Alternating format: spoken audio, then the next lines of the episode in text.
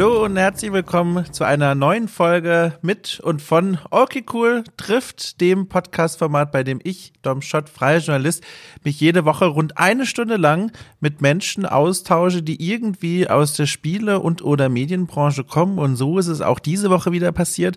Ich hatte zu Gast Falco Löffler, der ganz viele Dinge macht, von denen ich gleich erzählen werde, was er macht. Aber vorher ein kleiner Hinweis, denn die ein oder andere Person da draußen könnte seine Stimme wiedererkennen. Denn Falco Löffler war schon mal zu Gast hier im Universum von Okay Cool.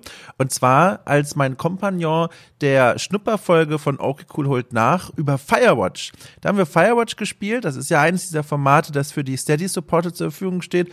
Und da haben wir Firewatch nochmal gemeinsam gespielt. Dieses ganz, ganz, ganz, ganz, ganz wunderbare Abenteuerspielchen und haben über unsere Beobachten gespro gesprochen und das Spiel mal so ein bisschen auseinandergenommen. Und da habe ich schon eine wunderbare Zeit mit Falco erlebt, dass ich mir jetzt dachte, so, die Gästeliste ist wieder angenehm geschrumpft. Ich kann wieder äh, neue Leute draufsetzen.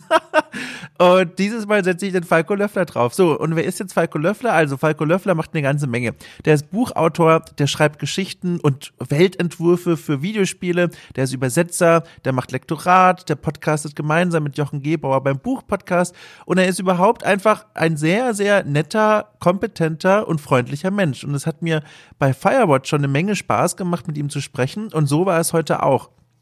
Wir haben äh, im Grunde äh, mal wieder, wie es hier so üblich ist, über einen ganzen bunten Blumenstrauß an Themen gesprochen. Zum einen sind wir so ein bisschen in die Untiefen seiner Biografie abgetaucht. Wir haben über Accessibility bei Videospielen gesprochen. Wir haben über die Branchenparty gesprochen und über die Abenteuer äh, in ganz großen Anführungszeichen, die wir dort erlebt haben. Das war ein sehr schönes Gespräch und äh, es hat mir auch deswegen so gut gefallen, weil ich vorher ganz große Befürchtungen hatte, wie das werden wird, lag aber nicht an Falco, sondern an mir und meiner Konstitution, an meiner Verfassung. Dazu aber dann direkt zum äh, Gesprächsbeginn mehr, dann werde ich nämlich auflösen, äh, was ich damit meine. So, genau. Und ansonsten sitze ich jetzt hier und spreche hier diese kleine Anmoderation auf und äh, ich muss sagen, ich habe eine kleine Empfehlung für euch, die hier direkt in meiner äh, Tasse vor mir schwimmt. Äh, das möchte ich an dieser Stelle kurz loswerden, weil ich mir sicher bin, dass da draußen einige Kaffeetrinker und Kaffeetrinkerinnen unterwegs sind. Und für die habe ich eine kleine Empfehlung, wenn es der Geldbeutel hergibt. Äh, und zwar äh, Kaffee aus einer Wiener Brauerei, äh, Rösterei. Und jetzt merke ich auch schon, stößt diese Empfehlung an ihre Grenzen, denn ich habe völlig vergessen nachzuschauen, wie dieser Kaffee eigentlich heißt. So, viel Spaß mit dieser Empfehlung. Es tut mir leid, das war jetzt sehr spontan, aber mir fiel es jetzt gerade erst ein und ich bin jetzt auch zu müßiggängig, um nochmal durch meine gigantische Wohnung zu laufen und diese Kaffeepackung rauszuholen. Deswegen formuliere ich das einfach mal um in, eine, in ein allgemeines Lob für Kaffee aus Wiener äh, Röstereien. Ist eine schöne Sache, äh, sehr lecker. So. Und mit dieser Empfehlung starten wir in die neueste Ausgabe von Orke Cool trifft und zwar Falco Löffler.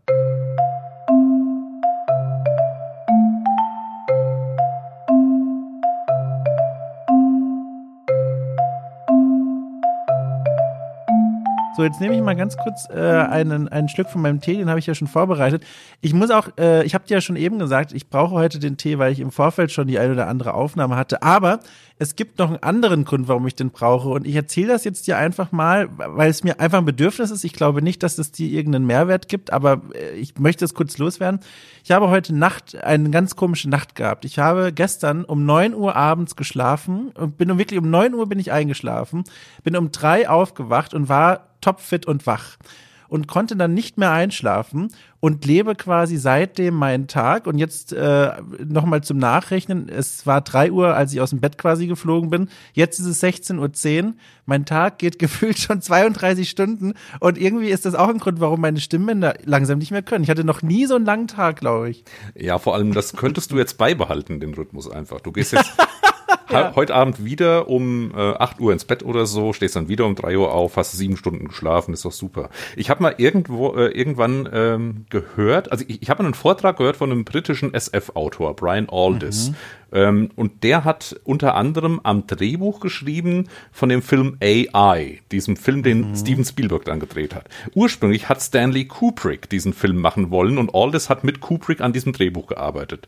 Kubrick, Amerikaner, hat in London gelebt, aber hat alle Uhren in seinem Haus auf amerikanische Zeit gehabt und hat auch nach diesem Rhythmus gelebt. Das heißt, Aldous erzählte, er ist dann über nachmittags zu Kubrick gefahren und Kubrick war gerade aufgestanden und im Bademantel und dann haben sie zusammen an dem Drehbuch gearbeitet. Könntest du Wahnsinn. auch machen in Berlin. Warum hast du, warum weißt du das, warum kannst du das nacherzählen, als wärst du gestern noch dabei gewesen und hättest quasi das Handtuch in seiner Wohnung gehalten? Hast du ein Gedächtnis für solche Dinge? Das, das klingt wirklich so, als hättest du es frisch gelesen, aber ich nehme mal an, du weißt das schon länger. Ja, das, wie gesagt, das, ich, das war ein Vortrag von Aldous auf einer Convention, ähm, also ja. einem Treffen von Science-Fiction, Fantasy-Autoren und so weiter. Und das war ähm, vor, Gott, das war vor 20 Jahren tatsächlich in Dortmund. Oh. Ähm, aber das war so die erste richtig große Convention Convention, die ich besucht habe. Und das hat wirklich, also bleibenden Eindruck bei mir hinterlassen. Da habe ich auch massig Leute kennengelernt, mit denen ich heute noch zu tun habe. Also jetzt nicht Brian Aldis, der lebt leider inzwischen nicht mehr. Ähm, aber man hat halt wirklich mal die ganz großen Leute der internationalen Szene da live erlebt. Das war schon toll. Krass. Wie kann ich mir so eine Convention äh, vorstellen? Ich so aus dem aus dem Fleck weg stelle ich mir so eine Mischung aus Buchmesse Frankfurt und so Fantreffen vor. Ist das trifft's das schon so ein bisschen oder? Im Prinzip ja. Also ähm, das war ein Eurocon, also eine mhm. ein europaweite Convention und die wird immer in allen möglichen äh, Städten europaweit abgehalten. Und das war halt seit langem mal wieder eine, die in Deutschland stattgefunden hat. Und äh, da werden halt auch bekanntere Leute eingeladen. Und man, mhm. man zielt eigentlich auch auf so das Massenpublikum ab, nicht nur so diese ganzen Nerds, sag ich mal. Äh, mhm. Klar, man kommt als Fan vor allem dahin, um dann eben diese Leute zu sehen und vielleicht auch ein bisschen schönes Merchandising zu kaufen, äh, Sammlerstücke zu kaufen, sich Sachen signieren zu lassen. Also äh, das war damals auch ein, ein grandioser Flop, diese Convention. Also die Besucherzahlen waren weit unter dem erwarteten äh, Massen, die eigentlich kommen sollten. Ähm, aber man kann sich das vorstellen, wirklich wie so eine ähm, ja, wie, wie so eine Games Convention durchaus, nur halt mit wesentlich mhm. weniger Leuten, aber halt auch mit Verkaufsständen, mit äh, Räumen, in denen ganz normal Vorträge gehalten werden, auch meistens mit verschiedenen Programmpunkten und Schienen. Äh, wer sowas mal live erleben möchte, so in dieser Szene in Deutschland, das jährliche Ding, wo man immer hinfährt, ist der Buchmesse-Con. Der findet an dem Samstag der Frankfurter Buchmesse statt, außerhalb von Frankfurt, hat nichts mit der Messe zu tun. Das ist in, in der Bürgerhalle im, in Dreieich-Sprendlingen und das ist einfach quasi ein großer Saal mit Verkaufsräumen, viele kleine Räume, wo eben Vorträge und Lesungen gehalten werden und alles sehr familiär. Der Eurocon war ein bisschen größer, allein schon wegen den Leuten, die auch da waren. Dreieich Sprengling klingt wie so ein kleines Dorf auf meiner Total War Warhammer Übersichtskarte, das ich einnehmen kann. Ich finde das sind sehr schöne Namen. Ich habe übrigens letztens, apropos Namen, äh, zufällig gesehen, ich weiß gar nicht mehr warum. Ich glaube, ich habe da aus Spaß geguckt, wie, wie lange ich bräuchte mit dem Fahrrad zu irgendeinem süddeutschen Dorf. Und in der Nachbarschaft habe ich ein Dorf namens Altdorf gesehen. Und die Menschen da draußen, ich weiß gar nicht, wie es bei dir ist, die mit Warhammer bewandert sind, werden natürlich sofort aufschrecken mit dem Gesicht und sagen, Moment mal, das ist doch hier ein prominentes Städtchen in der Welt von Warhammer. Warhammer. Ist das, ist das was, was, mit dem du vertraut bist? Nee, Warhammer, Tabletop Ach. und so weiter. Äh, ich sage aber ganz gerne, dass ich Deutschlands einziger Fantasy-Autor bin, der nie so richtig Tabletop gespielt hat. Die meisten kommen ja, ja so ja über Warhammer und über das Ganze oder, oder Dungeons and Dragons zum Schreiben dann erst. Bei mir war es so, ich hatte im Bekanntenkreis einfach niemanden, der irgendwie sowas gemacht hat. Es hat sich einfach nicht ergeben. Rollenspiele am Computer, ja, gern, aber ähm, nicht irgendwie in der geselligen Runde, wie man sich das klischeehaft vorstellt. Wir haben übrigens hier, hier in Mittelhessen, äh, ein Nachbarort, äh, hat auch einen Namen, äh, der, mit dem ich quasi aufgewachsen bin hier in der Pampa. Mhm. Und ich habe den, über den Namen nie groß nachgedacht. Als dann meine Frau hierher gezogen ist mit mir, meinte sie, boah, das ist ja ein total fantasievoller Name. Das könnte ja auch aus einem Fantasy-Roman sein. Der kleine Ort, äh, paar hundert Einwohner, heißt Lanzenhain. Oh ja. Oh ja, da sehe ich direkt Bilder vor mir von irgendwelchen Imperialtruppen, die da mit Pikenieren rumlaufen und da arbeitet ein Schmied, der bekannt dafür ist, die, die aus, die, die stärksten und mächtigsten Lanzenstäbe zu machen. Ach, das ist ja schön. Das beflügelt direkt die Fantasie. Das ist ja ein sehr passender Ort für dich, muss ich sagen. Ja, und vor allem, ich habe mit dem Namen irg nie irgendwas verbunden. Ne? Das ist so der, das Dorf daneben an quasi. Ich habe den Namen an sich gar nicht mehr so äh, gesehen. Ähm, aber ja, die haben ganz schlechten Handyempfang, ganz schlimm da. Ja, guck mal, aber dann habe ich ja jetzt schon, ich, ich vielleicht Fußspuren in deinem Leben hinterlassen. Ich zähle ja jetzt zu deinem Bekanntenkreis. Ich sag das jetzt mal mit einem gewissen Selbstbewusstsein, weil dazu gehört ja auch nicht so viel.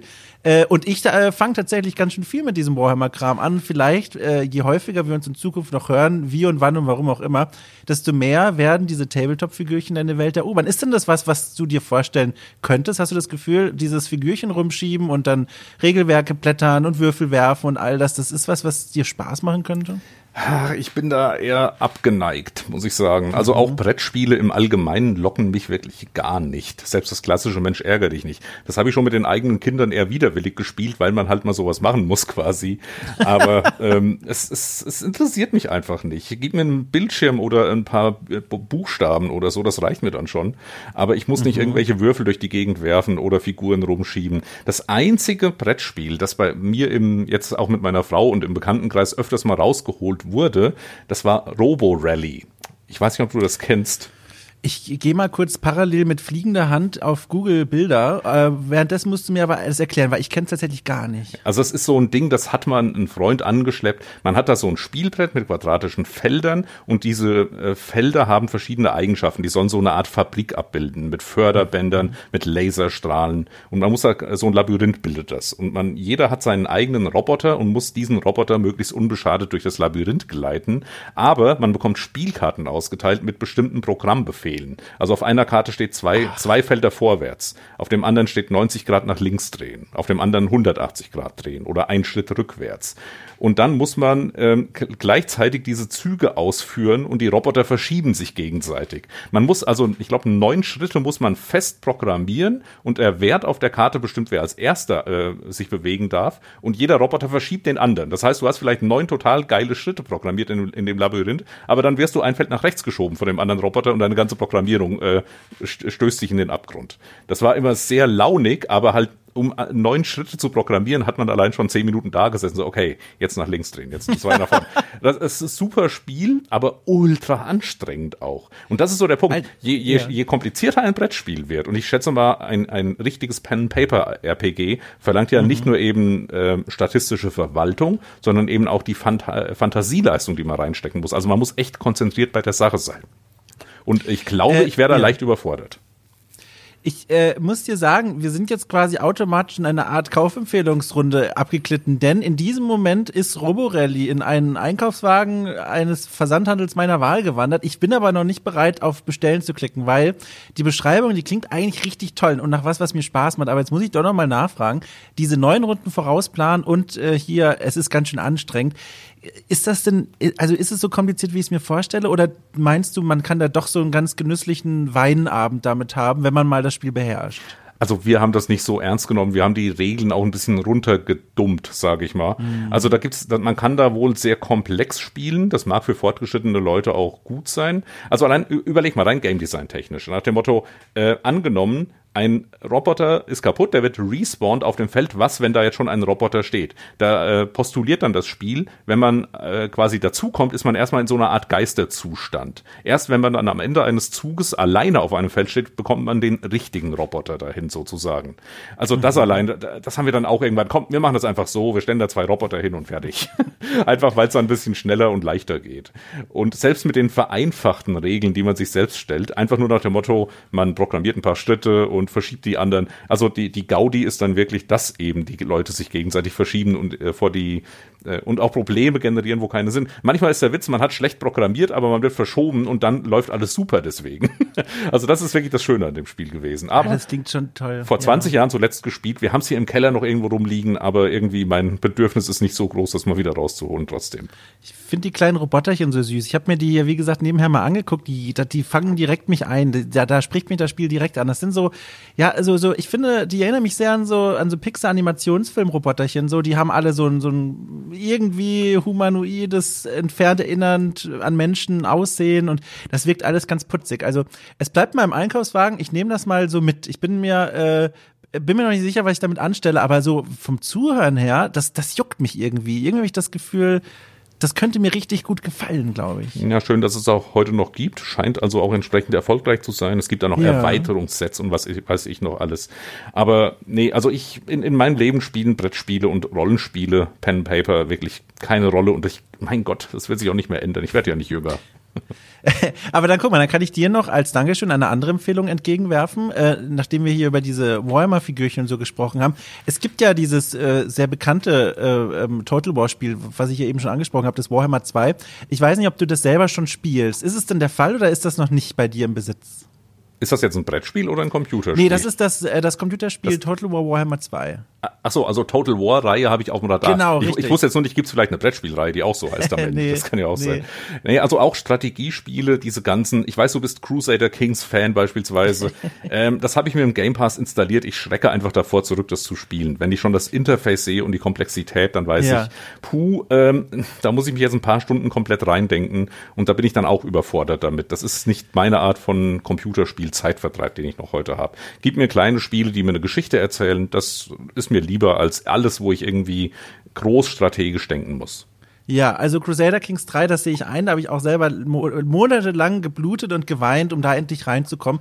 Ähm, aber Warhammer 2, das ist tatsächlich äh, ein Spiel, das ich als sehr äh, zugänglich empfinde. Und das meine ich jetzt auch, also mit allen empathischen Fähigkeiten, die ich habe, aus Sicht eines Menschen gesprochen, der vielleicht sowas nicht täglich spielt. Da kommt man sehr gut rein. Das ist beileibe kein Crusader Kings 3. Und vor allem, warum ich dir das so ans Herz legen möchte, ist, das Spiel ist natürlich ein Strategiespiel. Es geht darum, hier so in so einer Fantasy-Welt, die eben nach diesem Tabletop-Universum äh, entworfen ist, irgendwie ein Reich aufzubauen und als eine von diesen bekannten Fraktionen zu kämpfen. Zwerge, Menschen, Rattenmenschen und so weiter. Aber es gibt ganz viele so sprechende Quests dazwischen. Also da wird dann ganz oft vom Spiel gesagt, hier, oh, äh, die Zwerge haben sich in den Hinterhalt gelegt in den Minen und du, lieber Ork-Anführer, kannst die jetzt da überraschen. Und wenn du das annimmst, dann wird eine Questreihe freigeschaltet, dann gehst du in die Minen rein und dann äh, gibt es so eine Kamerafahrt und das belebt dieses eigentlich trockene Strategieuniversum total schön. Und ich kann mir vorstellen, also ich meine, so gut kenne ich dich ja jetzt wirklich nicht, aber ich kann mir vorstellen, das könnte bei dir irgendwie was jucken und wecken. Kann ich mir richtig gut vorstellen. Kann passieren. Ähm, es gibt aber so viele Spiele da draußen auch, die sowas ja, versprechen. Stimmt. Und es ist ja auch ein Zeitinvestment, um erstmal so nach zwei, drei Stunden zu wissen, ist das überhaupt ein Spiel für mich? Mm. Ist das eine Welt für mich auch, die mich lockt? Und das ist halt wirklich immer schwierig zu sagen, ähm, spiele ich jetzt vielleicht etwas, wo ich genau weiß, dass es meinen Geschmack trifft. Also so, ähm, ich spiele jetzt sehr gern die Don't Not Adventures, ne, die Life is Strange-Reihe mhm. und so weiter. Aber selbst ein Life is Strange, äh, eine Episode dauert auch fünf oder sechs Stunden Stunden allein. Äh, und da weiß ich schon genau, dass, da muss ich schon gucken, dass ich das zeitlich unterbringe im Alltag, ähm, bevor ich dann jetzt auf gut Glück mal ein Strategiespiel spiele und auch weiß, mhm. ich muss ein paar Stunden reinstecken, um es wirklich äh, abschätzen zu können, gefällt mir das überhaupt? Schwierig. Mhm.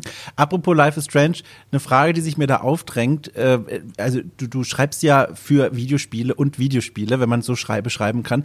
Sitzt man dann da bei so einem Spiel wie Life is Strange, das ja durchaus einige Momente hat, wo ich jetzt als, als äh, Laie, sage ich mal, sagen würde, ach guck mal, das ist aber cool geschrieben. Sitzt man dann da als Berufstätiger in dem Bereich da und denkt sich, oh Moment mal, ich glaube, da schreibe ich mir mal hier kurz auf, wie die das gemacht haben. Das fand ich ganz cool. Ist das so oder spielst du das viel losgelöster davon?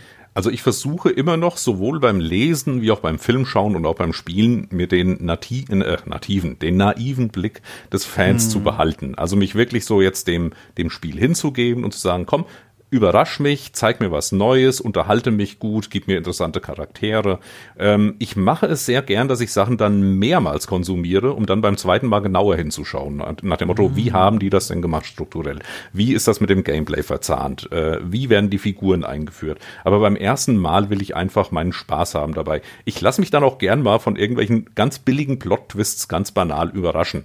Äh, selbst die, wo man sagen muss, Gott, das hätte ich jetzt mit meiner eigenen Erfahrung eigentlich schon meilenweit kommen sehen müssen. Aber will ich gar nicht. Ich will dann auch gern sagen, oh, das, das kam jetzt ähm, überraschend. Äh, na klar, man kann das nicht ganz ausschalten. Also, wenn du jetzt eine Fernsehserie schaust, die sehr wenig innovativ ist, die einfach nur so alte ähm, ja, Konventionen einfach nacherzählt, da sieht man es dann wirklich von weitem kommen. Aber Gott, da kann man auch das Ganze, wenn es unterhaltsam gemacht ist, immer noch konsumieren oder halt einfach abbrechen und sagen, ich gucke was Originelleres. Und bei Spielen ist es natürlich genauso. Also ich mache ich mache jetzt nicht bei einem Don't Not Spiel mir Notizen, wie toll das geschrieben ist. Ich lasse es auf mich wirken und ich nehme ja ein, eine gute Figur, einen guten Dialog, nehme ich ja automatisch mit. Das saugt man ja quasi sozusagen einfach auf und hofft dann, mhm. dass man dann irgendwann äh, Inspiration wieder rauszieht. Also so die, die ganze Qualität oder das, was man selbst gut empfindet an einem medialen Produkt, ähm, das ist ja durch diese Prägung dann entstanden. Und je bessere Sachen und je mehr Sachen man eben auf sich äh, zukommen lässt, desto besser wird die, der eigene Bewertungsmaßstab, denke ich. Und dann, äh, es muss ja nicht automatisch das eigene Schreiben besser werden, aber ähm, je länger man das macht, desto mehr, desto automatischer passiert das, denke ich. Ja, ich habe das bei mir beobachtet, was du gerade mit diesem Mehrfachkonsumieren beschrieben hast, ganz dolle bei Büchern.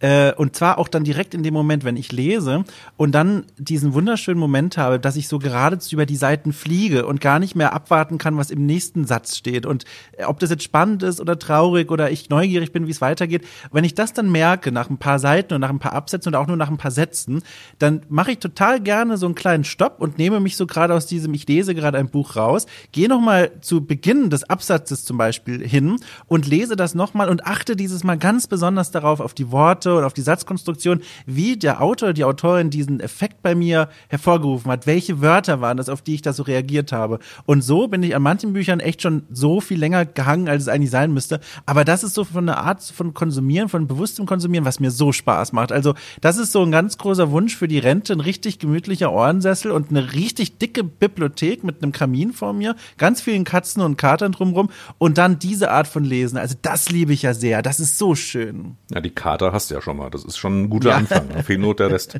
ähm, ja, das, das finde ich auch das Schöne und ich finde, das ist auch so der Aspekt, wo das Buch auf ewig den anderen Medien überlegen bleibt. Na, mhm. Vielleicht nicht überlegen, aber zumindest eine Eigenart hat, die kein anderes Medium hat. Äh, Stephen King, ja gut, mein äh, selbsternannter Lieblingsautor, Stephen King bezeichnete ja mal Lesen als Telepathie, dass man eben eine direkte Verbindung, äh, die Person, die den Text Text schreibt, hat quasi eine telepathische Verbindung zu dem Rezipienten, der das dann liest irgendwann. Und das kann Jahrhunderte später sein. Es ist wirklich trotzdem exakt die Worte, so wie sie formuliert werden in diesem Moment, so kommen sie im Gehirn des anderen an. Was das Gehirn dann daraus macht, ist ein anderes Thema. Aber kein anderes Medium hat diesen direkten Draht sozusagen. Und ähm, man, man vermutet ja immer wieder, dass vielleicht auch so äh, KI-generierte Texte irgendwann das Schreiben komplett überflüssig machen, weil du musst einfach eine KI mit ein paar Stichwörtern füttern und die generiert dann einen bestimmten Stil zu einem bestimmten Thema und fertig. Aber das glaube ich nicht, eben wegen dieser individuellen Schreibweise. Und dann dieses analytische Erzählen. Ein, ein Buch ist so da, wie es ist. Da sind keine, keine Spezialeffekte dahinter. Das sind nicht irgendwelche äh, Illustrationen oder Soundeffekte, die eingebaut werden. Der Text ist so da, wie er da äh, gemacht wurde tatsächlich. Natürlich, das ist die finale Fassung. Wer weiß, wie die Erstfassung von diesem Buch aussah. Aber es gibt da keine Taschenspielertricks beim Schreiben. Der Text liegt offen da. Du kannst einfach nur den Text lesen, um zu sehen, wie das dann die Person gemacht hat, die ihn geschrieben hat. Und das, äh, das macht das Buch immer noch einzigartig. Mhm. Ich habe äh, kürzlich mit Gunnar Lott gemeinsam eine Aufnahme für The Pod aufgenommen äh, über Text Adventures und die kommen ja dem Buch äh, im Grunde von allen Genres erstmal äh, augenscheinlich am nächsten. Also auch da hat man ja einen Text, den man vor allem durch dieses, es gibt in vielen dieser Text Adventures, vor allem der früheren, keine Illustrationen, natürlich auch keine Sounds. Das heißt, man hat wirklich dieses Leseerlebnis mit dem einzigen Unterschied, dass man dort eben tatsächlich Interaktion dann noch ausführt, dass es dann irgendwie heißt, hier, keine Ahnung, stehst auf dem Innenhof, im, im Innenhof und nach Norden Norden ist eine Tür und nach Westen ist ein Fenster, das verschlossen aussieht, aber vielleicht offen ist. Was möchtest du tun? Und das ist ja dieser große Unterschied. Und ich habe gemerkt, als ich dann mich auf diese Folge vorbereitet habe, das ist dann tatsächlich dieser eine Unterschied, diese Interaktivität, also diese Erkenntnis mag jetzt vielleicht trivial klingen, aber es war dann nochmal spannend, das so nachzufühlen. Diese Interaktivität und das Wissen, ich kann hier auch immer mal wieder was machen, das mindert diesen Leseeffekt tatsächlich ab. Also ein Text-Adventure, egal wie spannend es mir jetzt momentan zumindest erschien, ich habe ja auch nicht alle gespielt auf jeden Fall, ähm, egal wie spannend mir das erschien, es hat nicht diesen spannenden Leseeffekt, den ich bei einem klassischen Buch habe, wie du gerade beschrieben hast. Hast du denn, hast du dich denn mal mit Text-Adventures irgendwie auseinandergesetzt, so diese Schnittstelle zwischen Spielen und Buch? ja, ich, ich bin ja jetzt ein bisschen älter als du, aber zum Glück. Ach so, ja, stimmt, ja. Moment, stimmt, du bist da ja rein sozialisiert. Mein Gott, das habe ich jetzt völlig aus den Augen verloren. Stimmt, ja. Aber ich bin nicht ganz so alt wie der Gunnar, zu, zum Glück. ne?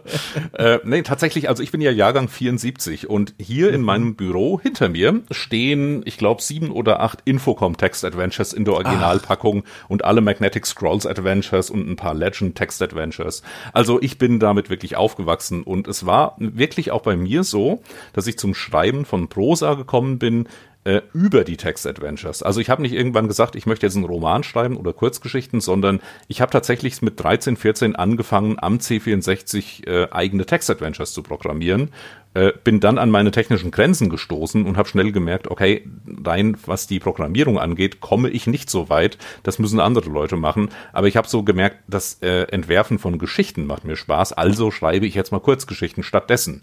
Und so ging das Ganze bei mir wirklich erst los. Und ich habe irgendwo hier in, in der, irgendwo im Keller ist auch noch eine Diskettenbox mit alten Text-Adventures von mir. Zumindest mit welchen, die so halbwegs laufen können. Ähm, und ja, das war für mich wirklich auch so eine kleine Offenbarung, ähm, am C64 diese Dinge zu spielen. Also wirklich ähm, in Welten einzutauchen, die nur Text sind. Ähm, dann eben die Grafik-Adventures, die dann dazu kamen später noch. Ich habe ja diese ganze Entwicklung zum Glück damals live miterlebt. Ähm, mhm. Und ja, kein Wunder, dass ich das heute noch mache. Das war schon damals faszinierend, ist es heute noch. Aber so langsam merke ich, dass Interaktivität doch schwieriger ist, als wir damals dachten. Mhm. Ist denn, hast du dir eigentlich diese, diese Spiele von damals seitdem mal wieder angeguckt, mit, also was du da selber damals fabriziert hast, oder ruht das seit damals äh, in der Scheune? Ich könnte den C64 nochmal aufbauen und mir das alles anschauen. Ui. Aber was ich tatsächlich habe, hier auf meiner Festplatte, also ich, ich hatte erst den C64 vom Vater mit benutzt und dann mhm. mir einen Amiga 500 geleistet mit, äh, ja, mit, mit dem originalen Commodore-Monitor und so weiter. Und das war tatsächlich mein Hauptrechner, bis ich an die Uni Uni gegangen bin. Ich habe sogar noch meine ersten Seminararbeiten auf dem Amiga geschrieben, bevor ich dann la lange nach Commodores Pleite bin ich dann irgendwann äh, zähneknirschend doch in die Windows-Welt gewechselt. Aber meine erste Hausarbeit habe ich noch auf dem Amiga getippt und mit dem Nadeldrucker ausgedruckt tatsächlich. Aus, rein aus Sturheit. und, Sehr gut. Ähm, also auf dem, äh, von dem, äh, mit, mit dem Amiga habe ich dann auch angefangen, ernsthafter zu schreiben. Und mhm. alles, was ich da mit der Textverarbeitung gemacht habe, hat mir dann ein Freund äh, viele Jahre später ins TXT-Format konvertiert. Ich habe also hier einen kleinen Ordner mit quasi allem, was ich zwischen äh, also von im Alter von 14 bis 20 ungefähr geschrieben habe, ist hier ein kleiner Ordner und der ist erschreckend klein. Das sind, glaube ich, nur 300 Kilobyte oder sowas, alle Dateien mhm. zusammengerechnet, weil reines TXT ja, also da, ich kann jetzt quasi noch meine ganzen Geschichten aufmachen, die ich damals geschrieben habe, aber die C64-Spiele, die müsste ich selbst erstmal irgendwie transferieren, äh, um einen D64-File draus zu generieren, das dann eben auf einem Emulator laufen könnte. Aber das ist es nicht wert. So wertvoll und für die Spielegeschichte relevant ist das Zeug nicht. Ich meine, so der Klassiker, das erste Basic-Programm, das ich schreibe, ist, gib zwei Zahlen ein und das Programm addiert sie. Wahnsinn, ne? Ich habe ich hab letztens, es ist jetzt nicht unbedingt ein Text-Adventure, also gar nicht, aber ich habe mit dem Game Maker vor einigen Wochen mal experimentiert. Das ist ja also für, für Grafikprogramme dann und da habe ich dann versucht, eine Form von Pong zu basteln und mein Gott, also ich hatte ja vorher schon durch Interviews und Gespräche mit Entwicklerinnen und Entwicklern Einblicke in die Arbeit an Spielen, aber dann selber mal zu versuchen, da einen Ball grün einzufärben, dann soll der sich sinnvoll durch den Raum bewegen. Mein Gott, also der Respekt nochmal vor dieser Arbeit, der ohnehin schon groß war, der ist da echt nochmal gestiegen. Und Text Adventures ist ja im Grunde auch so eine Herausforderung, da was Sinnvolles zusammenzuklöppeln, was auch Spaß macht, was auch sinnvoll mit dieser Interaktivität umgeht. Also Hochachtung vor Menschen wie dir, die sich darin schon so früh geübt haben. Also, also pff, ich wünschte, äh, oh mein Gott, ich darf es eigentlich gar nicht sagen, ich bin der 31, aber ich wünschte, ich, ich könnte mir heute mal so viel Zeit nehmen und sagen, ich tauche da mal voll ein und, und, und lerne mir das mal so richtig. Ja, aber also bei mir war es sehr früh klar, was bei mir nicht funktioniert. Da, da frage ich mich dann selbst, hätte es sein können, ich hätte einen mhm. technisch total begabten äh, Freund gehabt, der total super programmieren kann. Hätten wir dann vielleicht sogar zusammen das Ganze weiter vorangetrieben oder hätte ich viel mehr von dem lernen können und selbst tatsächlich in diese Richtung gehen können. Ich habe nie so diesen Punkt erreicht, ähm, wo ich sagen kann, das hat bei mir Klick gemacht und ich, und ich habe den Computer quasi durchschaut und ich kann jetzt Assembler programmieren, einfach weil ich das Prinzip dahinter komplett verstanden mhm. hätte. Da bin ich nie hingekommen. Es hätte vielleicht passieren können, aber also rückblickend äh, ändern kann man es eh nicht. Und ähm, die Leute, die sich damals damit befasst haben in den 80ern, also auch die, die erfolgreiche Spiele programmiert haben, die allermeisten von denen machen das ja heute nicht mehr. Die sind dann doch irgendwann in seriöse Berufe gewechselt. Ich ja. selbst halt nicht, aber äh, von irgendwas muss man ja leben. War das denn schon immer wirklich so dann, dann dein Traum, da zu landen, wo du jetzt bist? Weil ich habe natürlich hier, ich habe keine Mühen und Zeit gescheut, bis in die hintersten Winkel deines Wikipedia-Artikels einzutauchen. Und, und da steht, dass du in Marburg Germanistik, Anglistik und Medienwissenschaften studiert hast. War das dann während dieser Zeit schon etwas, was du immer im Hinterkopf hattest? Oder war das mehr so eine Zäsur, dass du mal geschaut hast, guck mal hier, was gibt's denn noch in der Welt des Schreibens, wohin könnte ich mich denn noch bewegen? Man könnte ja auch in die Forschung gehen, man könnte ganz andere Dinge unternehmen. Oder war es dann tatsächlich so, dass sich dieses Medium da eh schon als Berufswunsch begleitet hat? Ach, das ist schwer zu sagen. Also Computerspiele als Karriereweg waren in den 90ern definitiv nicht realistisch. Im Sinne von, mhm. naja, wenn, wenn du ein Programmiergenie bist, vielleicht oder schon deine ganzen, als Schüler so diese Legende, du hast als Schüler schon ein Spiel programmiert, hast das verkauft, hast tausende Mark dafür bekommen. Wie gesagt, das stand bei mir gar nicht zur Debatte. Und bei, mein ganzer Karriereweg war überhaupt nicht geplant, sondern wirklich so eine, ja, es waren immer spontane Entscheidungen, in welche Richtung es gehen könnte. Und bei mir das Studium der Germanistik und Anglistik war eigentlich auch nur die Notlösung nach dem Motto, ich weiß nicht, was ich sonst machen kann. Ich hatte halt Deutsch und Englisch LK, fange ich es halt mal an zu studieren, was soll schiefgehen? Ich kann ja nach zwei Semestern aufhören und was, was Vernünftiges machen stattdessen. Mhm. Ähm, ich ich habe dann tatsächlich auch nach zwei Semestern mich äh, beworben, oder was nach vier Semestern, ich weiß gar nicht mehr, bei der Filmakademie in Ludwigsburg die war damals extrem äh, angesagt in Studentenkreisen, weil gerade Roland Emmerich Independence Day gedreht hatte und da war, hatte er ein Team von Studenten aus dieser Hochschule irgendwie mit im Spezialeffekte-Team. Und plötzlich wollten alle dahin. Dachte ich, gut, mich kann mich ja auch mal bewerben. Da war ich dann auch in der Endauswahl tatsächlich, wurde aber letzten Endes doch nicht genommen. Gut, und da habe ich halt einfach weiter studiert, bis ich fertig war. Also es hätte auch, wenn die mich genommen hätten, wäre mein Lebensweg ganz anders gekommen. Aber gut, man, man weiß es halt nicht. Man kann immer nur eine Sache machen. Und dass ja. ich in die Spielebranche professionell gekommen bin, war auch eine spontan Bewerbung bei einem Publisher in Frankfurt für ein Praktikum in der Marketingabteilung. Ähm, mhm. Das hat geklappt und seitdem bin ich halt dabei. Ne? Also mhm. noch bin ich nicht rausgekommen. äh, dieses Praktikum, war das äh, während deines Studiums noch oder danach? Weil ich habe nämlich hier, warum ich frage, ist mir auch aufgeschrieben. Spannenderweise finde ich wirklich interessant, du hast eine Magisterarbeit geschrieben über narrative Strukturen im Computerspiel. So viel zumindest hat mir meine Recherchen herausgespuckt. Äh, erstens, stimmt das? Weil ich, ich habe nur dich jetzt zum Nachprüfen als Primärquelle quasi. Und zum Zweiten, wie passt das dann zeitlich zu diesem äh, Praktikum in der Spielebranche? Ja, dieses Praktikum, das war drei Monate in den Semesterferien zwischen Sommer- ah. und Wintersemester. Da bin ich dann von Marburg aus drei Monate jeden Tag nach Frankfurt gependelt, habe da mein Praktikum gemacht und wurde dann danach als freier Mitarbeiter übernommen. Ich habe dann tatsächlich noch Pressetexte geschrieben für diese Firma noch ein paar Jahre lang mhm. ähm, und habe da auch massig Leute kennengelernt, die auch heute noch in der Spielebranche arbeiten. Den Ralf Adam beispielsweise, der war zu dem ja. Zeitpunkt natürlich auch da. Den kennen wir ja beide noch. Ähm, und ähm, ja, das die Magisterarbeit über narrative Strukturen, genau. Ähm, durch dieses Praktikum hatte ich dann auch eine, eine Perspektive in der Spielebranche. Und äh, die Germanistik in Marburg hat zu diesem Zeitpunkt auch Schwerpunkt Medienwissenschaft ermöglicht. Das war zu dem Zeitpunkt viel, also viel Filmwissenschaft und auch Fernsehwissenschaft. Also sowas wie, welche Serien laufen im Fernsehen und so weiter. Ähm, und ich hatte das Glück, einen Professor zu finden, der auch offen war für Computerspiele. Der hat mir dann eben ermöglicht, so eine Magisterarbeit zu schreiben. Er selbst hatte von Spielen überhaupt keine Ahnung. Mhm. ähm, aber das hat funktioniert und äh, den Abschluss habe ich dann ehrlich gesagt auch nur noch gemacht, um ihn hinter mich zu bringen. Ja. Ähm, es wäre jetzt für mich auch kein Drama gewesen, wenn ich gar keinen Abschluss gemacht hätte, aber ähm, ich habe es dann noch durchgezogen, weil also zu dem Zeitpunkt, so in den letzten ein, zwei Semestern war eigentlich schon klar, ich habe eine Perspektive in der Spielebranche, ich muss jetzt eigentlich keinen Abschluss mehr machen, aber Gott, jetzt habe ich vier Jahre studiert, dann mache ich den noch. Wie warst du denn eigentlich so als Student? Mir fällt das total schwer, mir das vorzustellen, weil heute, so wie ich dich bisher kennengelernt habe, ich glaube, ich habe dich noch nie persönlich gesehen, kann das sein? Ich glaube nicht. Nö, oder? Ich, Nö. Also auf einer Gamescom sind wir uns, wenn dann höchstens mal unbekannterweise über den Weg gelaufen. Oh ja, das kann sein, unbekannt auf jeden Fall. Also krass, jedenfalls, ich kenne dich jetzt nur vom Hörensagen und von unseren Gesprächen, die ja dann doch schon ein paar Mal stattgefunden haben. Ähm, äh, du bist ja, also von meinem Eindruck her, ein so unglaublicher Networker. Man kann dich in eine Halle mit 10.000 Menschen stellen und nach einer halben Stunde kennst du sie alle. Das Das ist mein Gefühl und alle anderen 10.000 haben auch ein gutes Gefühl damit, mit dieser Begegnung. Warst du denn schon auch als Student, als man ja quasi noch so im menschlichen Reifeprozess ist, warst du da auch schon so äh, raumbeherrschend oder wie, wie muss ich mir den Falco Löffler der Studienzeit vorstellen? ich bin, glaube ich, immer noch in dieser Findungsphase davon abgesehen. Also ich, ich, raumbeherrschend ist ein gruseliger Ausdruck. Ich hoffe, ich bin nicht raumbeherrschend. Äh, da das war auch eine schöne Anspielung an die Körpergröße übrigens. Ja, gut. Ich bin ein bisschen stolz auf mich, ne? Ja, ja das ist das tatsächlich. Mit zwei Meter Größe sind Wahnsinn. Fluch und Segen gleichermaßen, vor allem wenn du Schuhgröße 48 hast. Aber anderes Thema.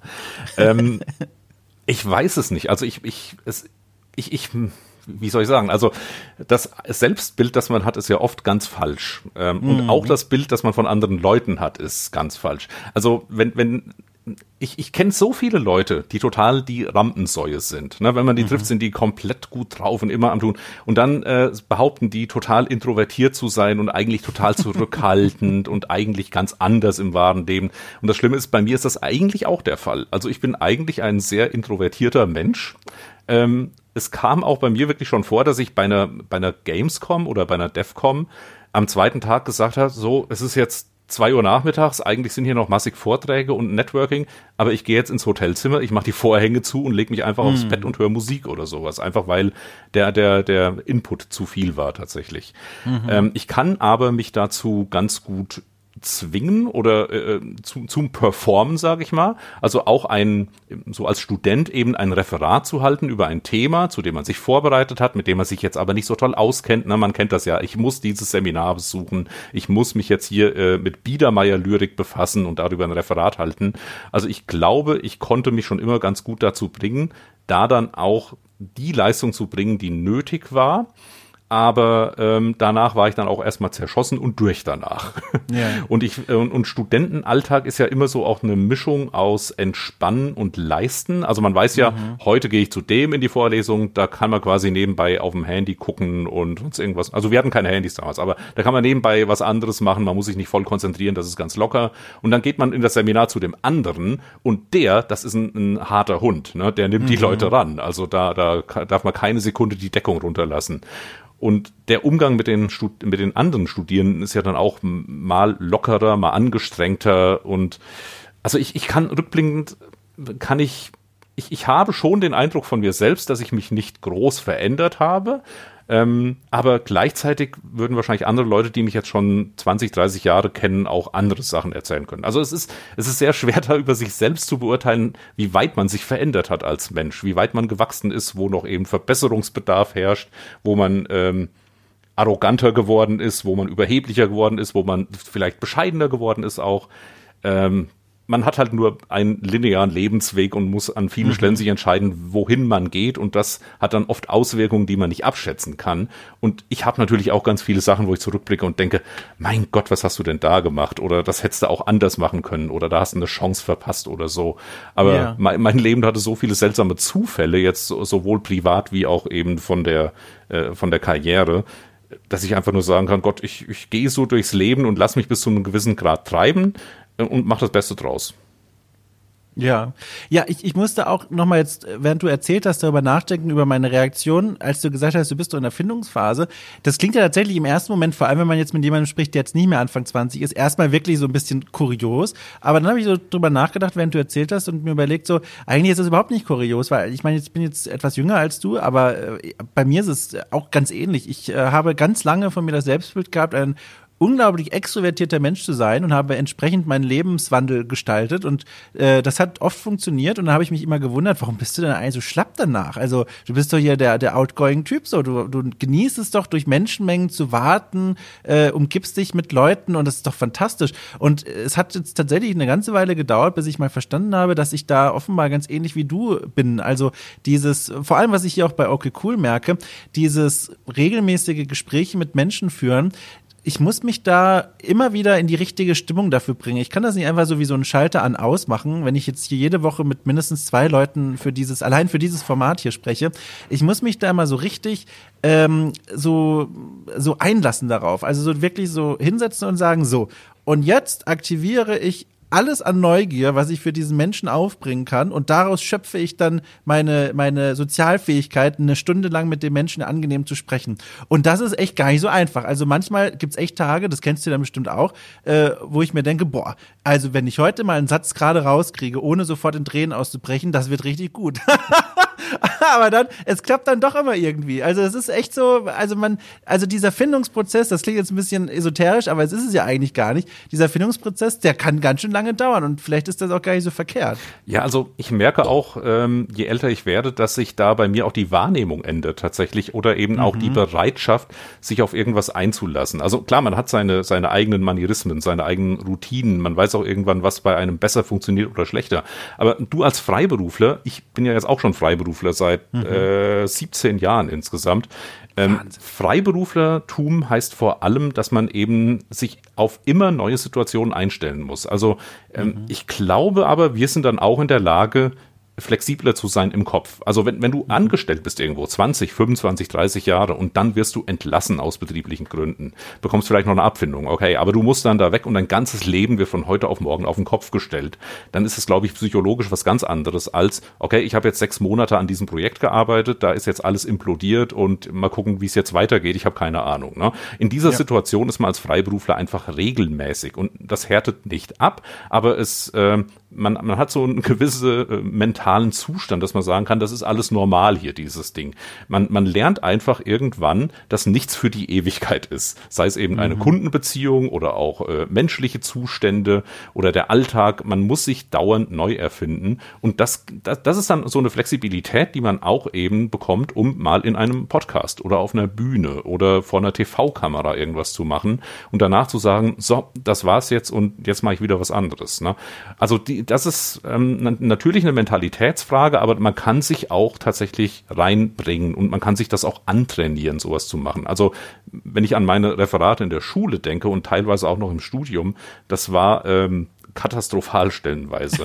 Also wenn, wenn mir Leute heutzutage sagen, dass ich Podcast gar nicht so schlecht mache, dann denke ich immer, ja, ihr hättet mich damals mal sehen sollen, was ich da für einen Mist erzählt habe, stellenweise. Und man hat natürlich immer diese Angst, wieder in dieses Muster zu verfallen. Aber ja, ja, ja. gleichzeitig muss man sagen, nee, ich, ich weiß inzwischen eigentlich schon ganz gut, wie es geht ich, ich, äh, ich muss mich da auch, äh, erinnere mich immer wieder dran, ich habe das hier und da auch schon mal erzählt, äh, dass ich durch meine äh, süddeutsche Sozialisierung gezwungen wurde zu ministrieren, mehr oder weniger. Äh, und da war ich pff, sechs Jahre lang, glaube ich, war ich Ministrant bei mir in der Kirchengemeinde und da habe ich jeden Sonntag mindestens, manchmal auch unter der Woche, die Lesung vorgelesen vor Publikum.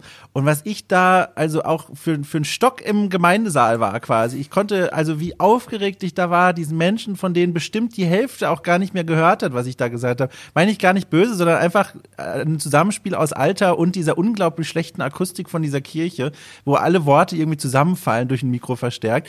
Und da war ich so aufgeregt. Und wenn ich heute überlege, wenn ich heute nochmal an diesem, an diesem, an diesem Mikrofon stehen würde, glaube ich, würde da richtig performen. Also es ist schon krass, wie, wie man sich weiterentwickeln kann. Also das ist ja auch irgendwie cool. Das gibt dem Ganzen dann auch so was Positives, diesem ganzen Aspekt, den du angesprochen hast, des Veränderns. Alles ist im Fluss, Panterei und so wird mein Alkri Griechischlehrer sagen. Das ist ja was Cooles. Andererseits finde ich, schwingt da auch ganz viel, also wenn man zu lange drüber nachdenkt und an einem falschen Tag, da schwingt auch ganz viel Angst mit. Wenn man sich mal vor Augen hält, vor allem dann, wenn noch diese berufliche Komponente dazu kommt, dass im Grunde jede Monatsplanung bei mir persönlich jetzt zum Beispiel immer anders aussieht. Es gibt immer so ein paar Dinge, auf die kann ich mich halbwegs verlassen, aber auch da gibt es genug Ausnahmen, die zeigen, so sicher ist es dann doch nicht. Ähm, und, und da musste ich am Anfang meiner Selbstständigkeit vor boah, drei Jahren, glaube ich mittlerweile, ähm, da musste ich echt mitkämpfen, mich darauf einzustellen, jeden Monat andere Situation, neue Situation, vor allem, wenn man noch nicht so gefestigt ist in diesem Netzwerk und noch nicht so verlässliche Auftraggeberinnen und Auftraggeber hat, das war schon knackig. Aber dann, wie gesagt, nochmal zu sehen, wie man sich da so entwickelt und wie man damit lernt umzugehen, das ist schon, da muss man sich mal auf die Schulter klopfen und sagen, guck mal hier, kann man sich weiterentwickeln, das ist schön. Ich springe jetzt nochmal, du hattest vorhin das Netzwerken erwähnt, da wollte ich nämlich noch, gern, noch was dazu sagen. Also es ist inzwischen tatsächlich bei mir so, wenn ich auf eine Gamescom oder eher noch eine DevCom gehe, wo eben so diese ganzen mhm. Entwicklermenschen sind, da kenne ich einfach inzwischen viele Leute, weil ich da seit knapp 20 Jahren hingehe. Ne? Also jahrelang war ja in Deutschland äh, die Quo Vadis so die erste äh, Adresse, was Ent Entwicklerkonferenzen angeht. Jetzt ist ein bisschen mhm. kleiner geworden im Laufe der letzten Jahre in Berlin inzwischen. Aber ähm, die allererste Quo Vadis, bei der war ich glaube ich nicht, aber ich war dann bei der zweiten und da waren weniger als 100 Leute in Oberhausen. Und das war halt wirklich so die, die Hardcore-Entwicklerszene in Deutschland. Und ich war zu dem Zeitpunkt, glaube ich, sogar noch angestellt, aber ich habe mir gesagt, komm, du fährst mal dahin, es ist ganz gut, Kontakte zu machen. Wer weiß, ob du nicht irgendwann mal äh, selbstständig wirst. Und ich glaube, ein Jahr später war ich dann auch schon selbstständig, das, äh, das erste mhm. Mal. Und ich bin dann wirklich die ersten äh, von da an dann zehn, zwölf Jahre zu jeder Quo Vadis gefahren. Ich war von Anfang an beim Entwicklerpreis dann dabei, äh, die in Leipzig, die Games Convention, da bin ich immer hingefahren, habe immer meine Hände geschüttelt und meine Visitenkarten verteilt. Und deswegen, also was du, wenn, wenn du jetzt mit mir bei der DEFCOM stehen würdest und ich würde dauernd irgendwelchen Leuten zuwinken, das ist dann das Ergebnis von 20 Jahren Arbeit. Das ist nicht irgendwie Wahnsinn. nach dem Motto ein Automatismus oder das heißt auch nicht, dass ich irgendwie besonders äh, beliebt oder bekannt wäre in der Branche. Mhm. Ich bin auch in einer Nische seit 20 Jahren, die eben jetzt in Deutschland nicht so breit besetzt wird. Ne? Also mhm. spezialisiert auf Texte und Story schreiben für Computerspiele. Das macht da draußen immer noch sehr wenig Leute. Und mhm. ähm, wenn Leute mich fragen, wie komme ich denn dahin, dann ist das genau mein Tipp. Also fahr zu den ganzen Spielebranchenveranstaltungen, nimm Visitenkarten mit, nimm viele Visitenkarten mit und sieh zu, dass du sie los wirst. Und das ist alles. Also es ist kein, äh, sei, sei einfach natürlich und versuche nicht dich zu verkaufen. Geh einfach aber auf, auch auf Leute zu, aber werd nicht zu anhänglich. Also nichts ist schlimmer als Leute, die dann eben, die man nicht mehr los wird eine Stunde lang. Ja, ja, ja. ja. aber ähm, man, also es, es entsteht dann so ein, so ein Gefühl von Vertrautheit im Laufe der Zeit. Vor allem, wenn man sich äh, nach ein paar Jahren dann immer mal wieder sieht. Also das ist so der, der Punkt. Ich glaube, viele Leute fahren dann eben in so eine Entwicklertagung, verteilen ihre Visitenkarten und ja, das war jetzt teuer, da hinzufahren und das Ganze drumrum und hm, ich fahre erst in drei, vier Jahren wieder hin, da bist du schon wieder vergessen worden. Also ich, ich habe mich in vielen Jahren auch zwingen müssen, äh, an allem teilzunehmen. Ich habe es dann aber nie bereut, weil es dann doch immer so ein bisschen Klassentreffen-Flair hat inzwischen. Aber das ist das einzige Geheimnis dahin. Man, man kann dahin kommen. es ist nur einfach mhm. sehr, ein sehr langer Prozess. Ich stelle mir gerade vor, wie die Leute voller Dankbarkeit da draußen deinen Hinweis annehmen, einfach mal auf die Events zu fahren. Dann schauen sie aus dem Fenster und sehen die Absperrung im 15 Kilometer Radius. das heißt, die Welt ist momentan pausiert, hier passiert nicht so viel. Aber für die Zukunft, der Vorschlag wird ja nicht schlecht. Und vor allem äh, diese Sache mit der Anhänglichkeit, das ist das eine, da kann man so viel falsch machen. Zum anderen aber auch dieses äh, übermotivierte Visitenkarte in die, ins Gesicht werfen. Da äh, habe ich Visitenkarte gesagt? Ja, ich sage immer Kreditkarte Karte versehentlich, aber das ist ja, das ist ja noch verkehrter.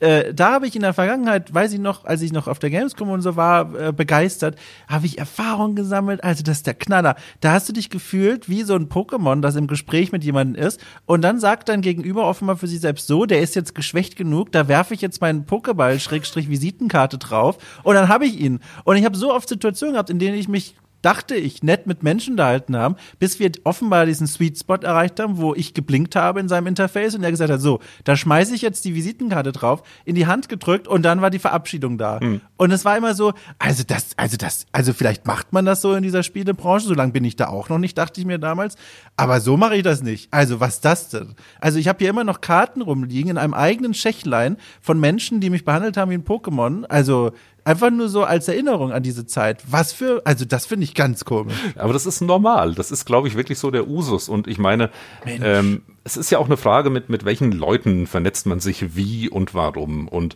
wenn jetzt, wenn ich eine Person kennenlerne auf der DEFCOM, die auch eben Game Writing macht, spezialisiert, mhm. dann ist das automatisch eine Person, mit der ich mehr zu besprechen habe, mehr Themen, wo ich dann vielleicht auch sage, komm, lass uns mal bei, bei Twitter, bei LinkedIn oder sonst irgendwo vernetzen ja. und vielleicht kann man sich da mal austauschen oder hey, schick mir ruhig mal eine Mail, dann kann ich dir bei äh, konkreten Frage weiterhelfen. Äh, das ist was anderes, als wenn ich jetzt, sage ich mal, den Leitungen der Buchhalter von Electronic Arts kennenlerne oder so, mhm. weil der vielleicht auch auf der Messe mal rumläuft. Da, da sagt man, ach hallo, ach du bist bei Electronic Arts, das ist ja interessant. Komm, lass uns Visitenkarten tauschen, tschüss. Ne? Das, das, reicht dann auch.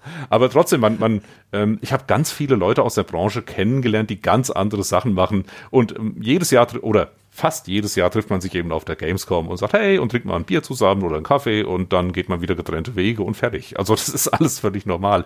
Vor allem auch diese Menschen entwickeln sich ja weiter. Vielleicht werden sie auch irgendwann noch, vielleicht schmeißt der Buchhalter irgendwann hin und sagt, ich gründe jetzt mein eigenes Entwicklungsstudio, ich will meine Kreativität ausleben. Man weiß ja nie. Du, ich habe da Sachen erlebt, ne? Ich, das, ich will da jetzt gar nicht so lange hängen bleiben, weil das auch irgendwie unangenehme Erinnerungen sind. Aber ich, das war so absurd. Ich muss es mal kurz mit dir teilen. Äh, Branchenparty, die kennt man ja. Äh, also das ist hier diese Veranstaltung auf der Gamescom. Die ist immer so ein bisschen, ein bisschen, ja, also exklusiv ist eigentlich zu weit gefasst. Aber da kommen halt Leute, die irgendwie Entwickler sind, mittlerweile auch Influencer, Journalisten und so weiter. Und da feiern die dann irgendwie und das ist natürlich eine große Kontaktmesse, irgendwie leider auch in alle möglichen Bedeutungsrichtungen gedacht. Äh, und da also da habe ich schon, also, also einmal, das werde ich nie vergessen, da war ich ganz frisch in dieser Branche und stand dann da so rum und dann hat mich ein PR-Typ sprechen wollen, offenbar wegen irgendwas. Und er kam nicht einfach vorbei und hat gesagt, hey, na, äh, lass uns mal sprechen über irgendwas. Ich glaube, da ging's, der wollte mir irgendwie ungefragt Feedback zu einem Artikel geben, was er eh schon daneben ist. Aber dann hat er das nicht so gemacht, sondern er saß irgendwo auf einem Ledersessel rum und hat irgendwelche Mitarbeiter von sich losgeschickt und mich zu ihm holen lassen äh, wie bei so einer Königsaudienz und ich wurde dann zu ihm hingeführt und musste mich dann ihm gegenüber in den Ledersessel setzen, bevor ich überhaupt kapiert habe, was abgeht. Und dann hat er angefangen, mich zu, zu quatschen wegen des Artikels. Und das war so ein Drumherum, so eine Aufmachung, so ein Gefühl von, boah, ich werde hier gerade rangeführt wie so ein, weiß ich nicht wer. Das war so unangenehm und gleichzeitig dieser Person, die ganz spürbar noch von so einer alten PR-Generation kommt, völlig normal. Also das fand ich so befremdlich. Das hat jetzt nur so bedingt mit dem zu tun, was wir besprochen haben, aber das musste einfach raus, Falco. Das musste raus. Das hat nicht nur bedingt was damit zu tun, weil das ist so eine typische Spielebranchengeschichte. Oh. Also auf der, auf der Branchenparty war ich nur einmal, weil irgendwie meine Kollegen von Deck 13 hatten ein Ticket über und haben es mir einfach in die Hand gedrückt. Da, och, da war ich noch nie, gehe ich mal hin. Und ich bin da hingegangen und bin, glaube ich, nach zehn Minuten wieder gegangen, weil irgendwie ja. alles so, ähm, also ich hatte den Eindruck, da gehen vor allem die Leute hin, die jetzt eben nicht kreativ an Spielen arbeiten. Mm. Also dann, da fühle ich mich nicht wohl. Dann gehe ich lieber auf irgendeine Party, wo dann wirklich auch die Leute sind, die an den Spielen arbeiten.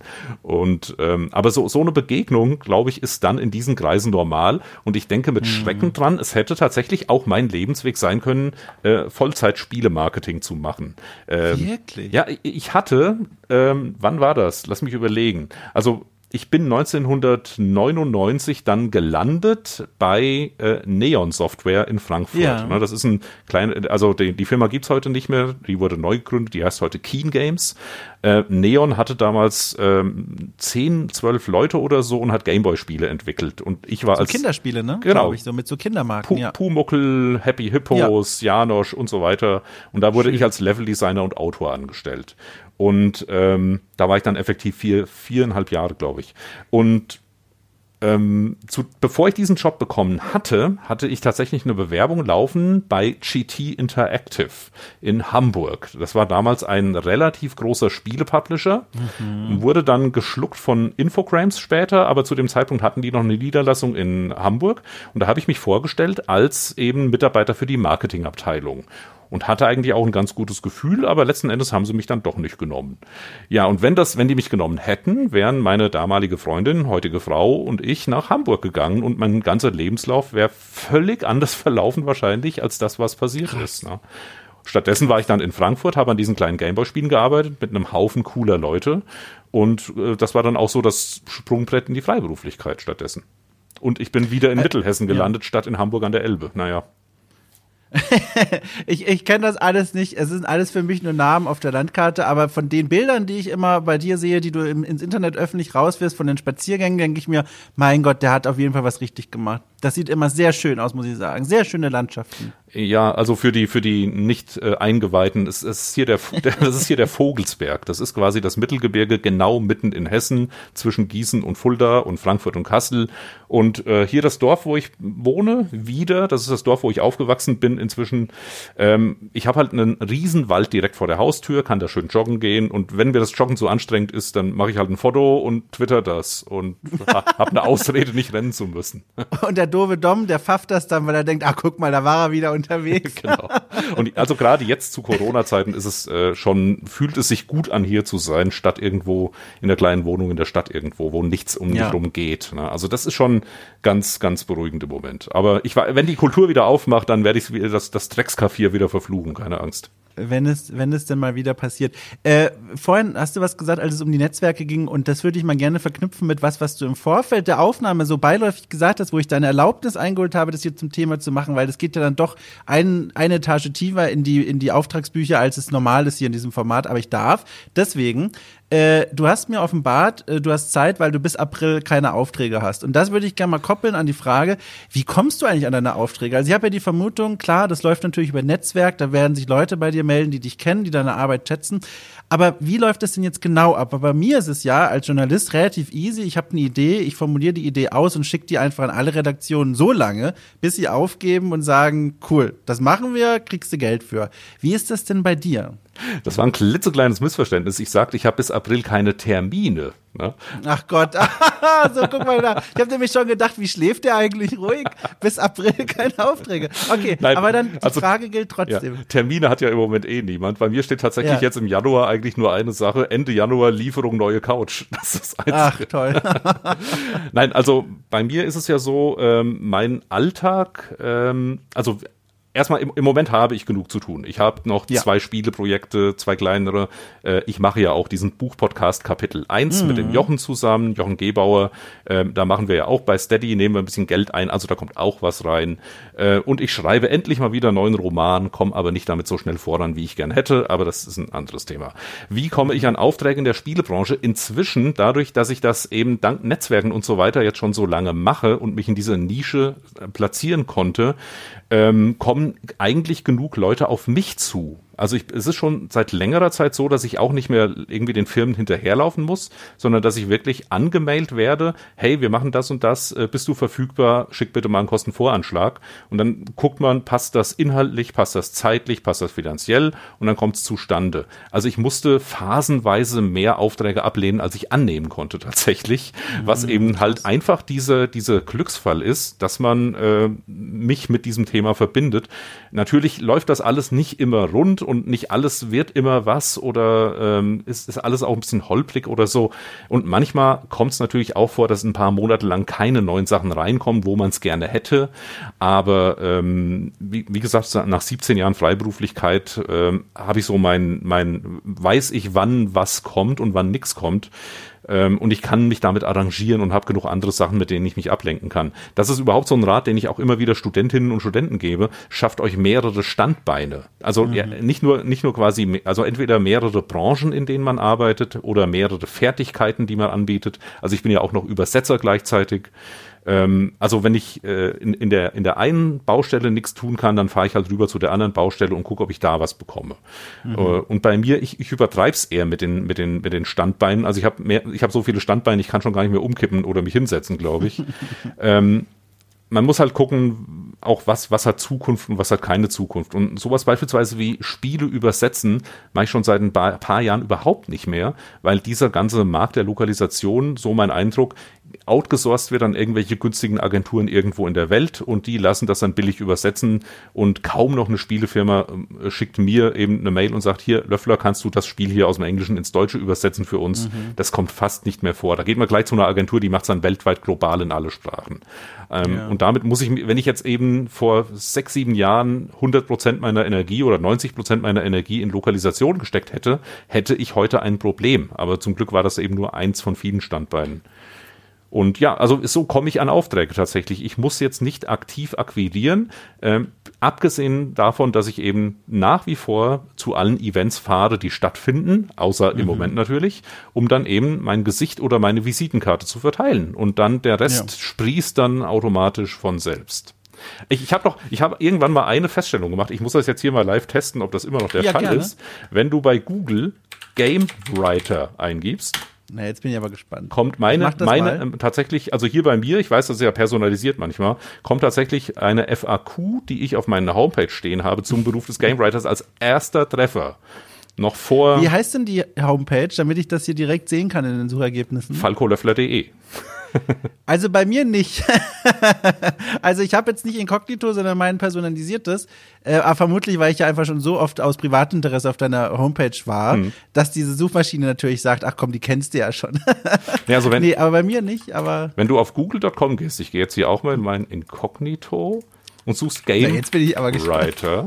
Ich finde es jetzt im anderen Browser, da ist es auch. Erster Treffer ist Game Writer FAQ Falco Löffler. Du, ich glaube, das ist nur in deinem Browser. Nein, das kann nicht sein, das muss allgemein so sein. Ja, aber ich, ich also die, die, die, der, die, das war jetzt natürlich Lampenfieberproblem, aber du hast es schon mal erzählt, ich weiß tatsächlich, und da, da kann ich dir sogar recht geben, das stimmt wirklich. Du hast es nämlich mal in einem Podcast erzählt, ich glaube, war es bei The Pod, wo sie darüber gesprochen haben, über den Job. Äh, da hast du mit Wolfgang Wald gesprochen über deine Arbeit. Kann das sein? Habe ich das richtig in Erinnerung? Ja, das hatten wir letztens mal gemacht, genau.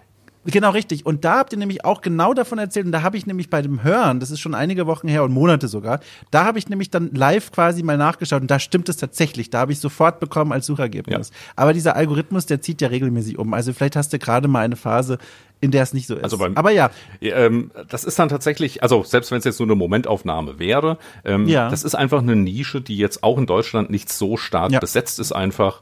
Ähm, und das war mein Glück, dass ich da zum rechten Zeitpunkt am rechten Ort war und die, die in der Nische mich ausbreiten konnte. Also die ist eigentlich breit genug, da können noch ganz viele andere Leute hin, aber der Löffler ist jetzt halt schon da. Tut mir leid. Ja, ich, ich hatte, ich hatte tatsächlich auch äh, äh, gewagt einen Sprung in diese Richtung. Du, du weißt ja selber, wir, wir saßen darüber ja mal vor Wochen zusammen, äh, weil ich mir deinen Ratschlag eingeholt habe. Leider ist aus diesem Projekt nichts geworden, zumindest meines aktuellen Wissensstands nach. Da wurde ich, äh, ohne jetzt zu viel zu verraten, äh, angefragt von einem Entwicklerteam, die gesagt haben, hey, hast du nicht Bock, äh, Story schreiben und so? Wir lesen deine Sachen, wir finden dich cool, mach doch mal. Und das sah eigentlich ganz vielversprechend aus. Das ist so ein bisschen eingeschlafen leider, aber da habe ich gemerkt, das kam kam ja aus heiterem Himmel auf mich zu, oi, da, also das kann ich mir richtig gut vorstellen. Und dann denke ich mir so, ach guck mal, ich schreibe ja auch so immer ganz gerne. Ich glaube, das ist so der schlimmste Satz, den man dir sagen kann von Leuten, wenn die sagen, ach guck mal, ich schreibe doch auch so sonst gerne. Äh, aber es ist so, also ich habe immer so ein bisschen äh, dieses Bedürfnis, auch neben meiner Arbeit so zu schreiben. Und dachte ich mir, ach, da habe ich ja total Bock drauf. Ist leider eingeschlafen, aber hat mir mal so selber diesen Gedankenanschubser gegeben, wo ich mir gedacht habe, Mensch, äh, das wäre mal interessant zum Ausprobieren, muss ich sagen. Ja, und es gibt auch, es ist kein Ausbildungsberuf. Also es ist nicht so, dass ja. man irgendwas gemacht oder studiert haben muss, um Texte für ein Spiel schreiben zu können. Ähm, also man sollte natürlich gerne lesen und generell gern schreiben. Äh, wer einfach irgendwie mit Mitte 20 sagt, äh, ohne jemals wirklich einen Roman richtig gelesen zu haben, sagt, ach, ich könnte eigentlich auch mal für Spiele schreiben. Das ist ja viel leichter als Programmieren. Äh, nein, so ist es dann auch nicht. Und vor allem, ich habe es vorhin kurz angedeutet, also Interaktivität hat unfassbar viele Fallstricke, die auch jetzt in der Praxis noch nicht so tief erforscht wurden. Es gibt nicht irgendwie so die perfekte Lösung für jede Art von Spielgenre, wie man eine Geschichte am besten transportiert. Da wurschtelt wirklich jede Firma immer noch für sich vor sich hin und macht das Beste draus. Und dann eben als vielleicht noch externer Autor dazuzukommen, ist dann doppelt schwierig, weil man sich eben mit der Technologie, mit der Engine, mit dem Genre des Spiels, mit dem Genre des Erzählens in dem Spiel auseinandersetzen muss mhm. und da irgendwie so die magische Würze drüber streuen soll, damit alles ganz toll und spannend wird. Das ist oft nicht so einfach. War es denn dann wenigstens zu Beginn deiner Arbeitszeit äh, vor 17 Jahren, äh, äh, ging es da schon direkt so boomend los, weil es eben, weil du da eine Nische gefunden hast, die da auch wohl damals ebenfalls unterversorgt war? Oder war, ist es jetzt tatsächlich der Frucht der Arbeit, dieses ständig volle E-Mail-Fach äh, nach 17 Jahren Connecting und Netzwerken? Ständig voll ist es nicht. Also so, es ist ja. jetzt nicht so, dass ich jeden Tag zwei Aufträge ablehnen muss. So ist es nicht. Aber das Problem ist eben, man hat auch nur, also man, man möchte sich nicht überarbeiten. Man nimmt jetzt nicht irgendwie zwei Vollzeitaufträge gleichzeitig an. Das habe ich auch schon gemacht. Äh, das geht nicht gut aus. Und wenn ich beispielsweise mhm. äh, den Job habe, einen Roman aus dem Englischen zu übersetzen, dann bin ich drei Monate geblockt. Da kann ich keine Spieleaufträge annehmen in der Zeit beispielsweise. Ähm, Damals war das, glaube ich, noch stärker eine Nische, als es heute immer noch ist. Aber ähm, weil in der Zwischenzeit sich eben diese ganzen Game Design Studiengänge auch etabliert haben, die ja auch viel mit mhm. Game Writing machen. Also ich glaube, die Hochschulen spucken da inzwischen qualifiziertere Leute aus als damals. Da gab es das schlicht noch überhaupt nicht. Und alle haben sich das irgendwie selbst beigebracht. Aber auch diese Leute, mein Eindruck ist, dass die, die Studienkurse da auch eben Game Writing als so eine Unterdisziplin vom Game Design sehen und dass da kaum jemand rauskommt, der sagt, so, ich bin Autorin oder ich bin Autor und alles andere, was Computerspielentwicklung angeht, ist quasi dem untergeordnet für mich. Mhm. Bei mir ist das so. Ähm, aber bei diesen Leuten habe ich das Gefühl, die kommen eher so raus und haben von allem etwas mitgenommen und Game Writing ist halt eins davon. Aber mhm. ob, ob das strategisch dann gut wäre heute äh, als Vollzeit Game Writer aufzutreten, das mag ich nicht beurteilen, weil ganz oft ist es wirklich so, die Firmen schauen, hat denn diese Person das schon mal gemacht? Und der erste Schritt, den Fuß in die Tür zu bekommen, das ist immer das Schwierigste. Ja. Ähm, ein, wenn, wenn, du ein, dein erstes Buch schreibst und das Buch ist wirklich gut und du schickst das einem Verlag, dann sagt er, oh, das ist ein gutes Buch, das bringen wir raus.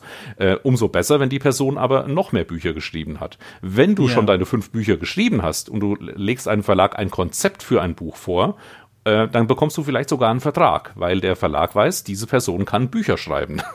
Ja. Und bei der Spielentwicklung ist es so ähnlich. Ne? Versuche mal einen Job als Gamewriter zu bekommen, selbst in der Junior-Position, ohne selbst schon irgendwas gemacht zu haben in der Richtung. Und naja, heutzutage, du hast vorhin den Game Maker erwähnt, man kann heutzutage selbst kleine Spiele relativ leicht entwickeln, mhm. ohne große technische Kenntnisse.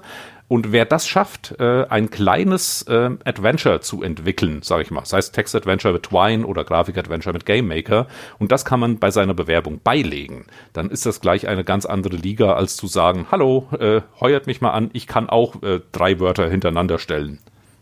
Ja, ja. Das ist echt so ein Ding. Das sagt man zwar so leicht, aber es ist leider auch so wahr, dieses einfach mal machen. Das ist so, auch wenn man noch gar nicht weiß, ob das irgendwo hinführen wird, das hilft immer mindestens, um die eigenen Fähigkeiten in diesem Bereich zu schärfen, aber oft auch auf Wege, die man gar nicht erahnt hat. Ich weiß noch, äh, alleine mit Okay Cool als ich da jetzt angefangen habe, auch vor dem Podcast, da gab es ja auch schon ein paar Texte und so, Ah, da haben sich dann eine Redaktion bei mir gemeldet oder auch Leute für irgendwelche Aufträge, die gesagt haben, hier, ich bin über deinen Text dort gestolpert, finden wir cool, wir hätten folgendes Thema für dich. Und dieser, dieser Kontakt wäre nie zustande gekommen, wenn ich nicht einfach vorher quasi in einem Schritt davor einfach mal, weil ich, weil ich wollte, weil es mir ein Bedürfnis war, ohne irgendwie eine Gewinnabsicht dann was geschrieben habe.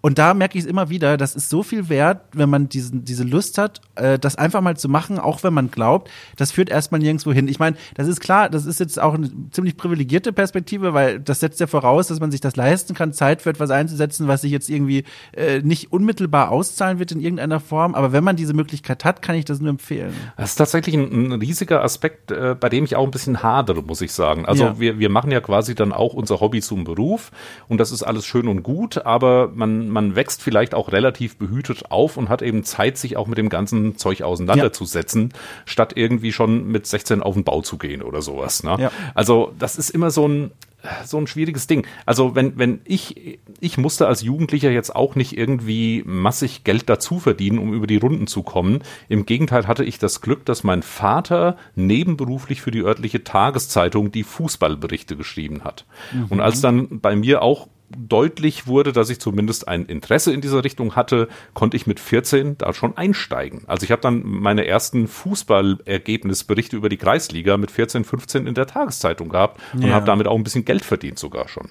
Also das ist einfach ein, ein Zufall. Das ist jetzt, das, also das ist einerseits privilegiert, aber andererseits einfach ein, ein dummer Zufall und wir sprechen von ja. einer Popelzeitung in der mittelhessischen Provinz. Also es ist jetzt ja, ja. nicht irgendwie, mein Vater ist irgendwie äh, Kulturressortleiter beim Spiegel oder so. Ne? Das waren schon eine andere Liga.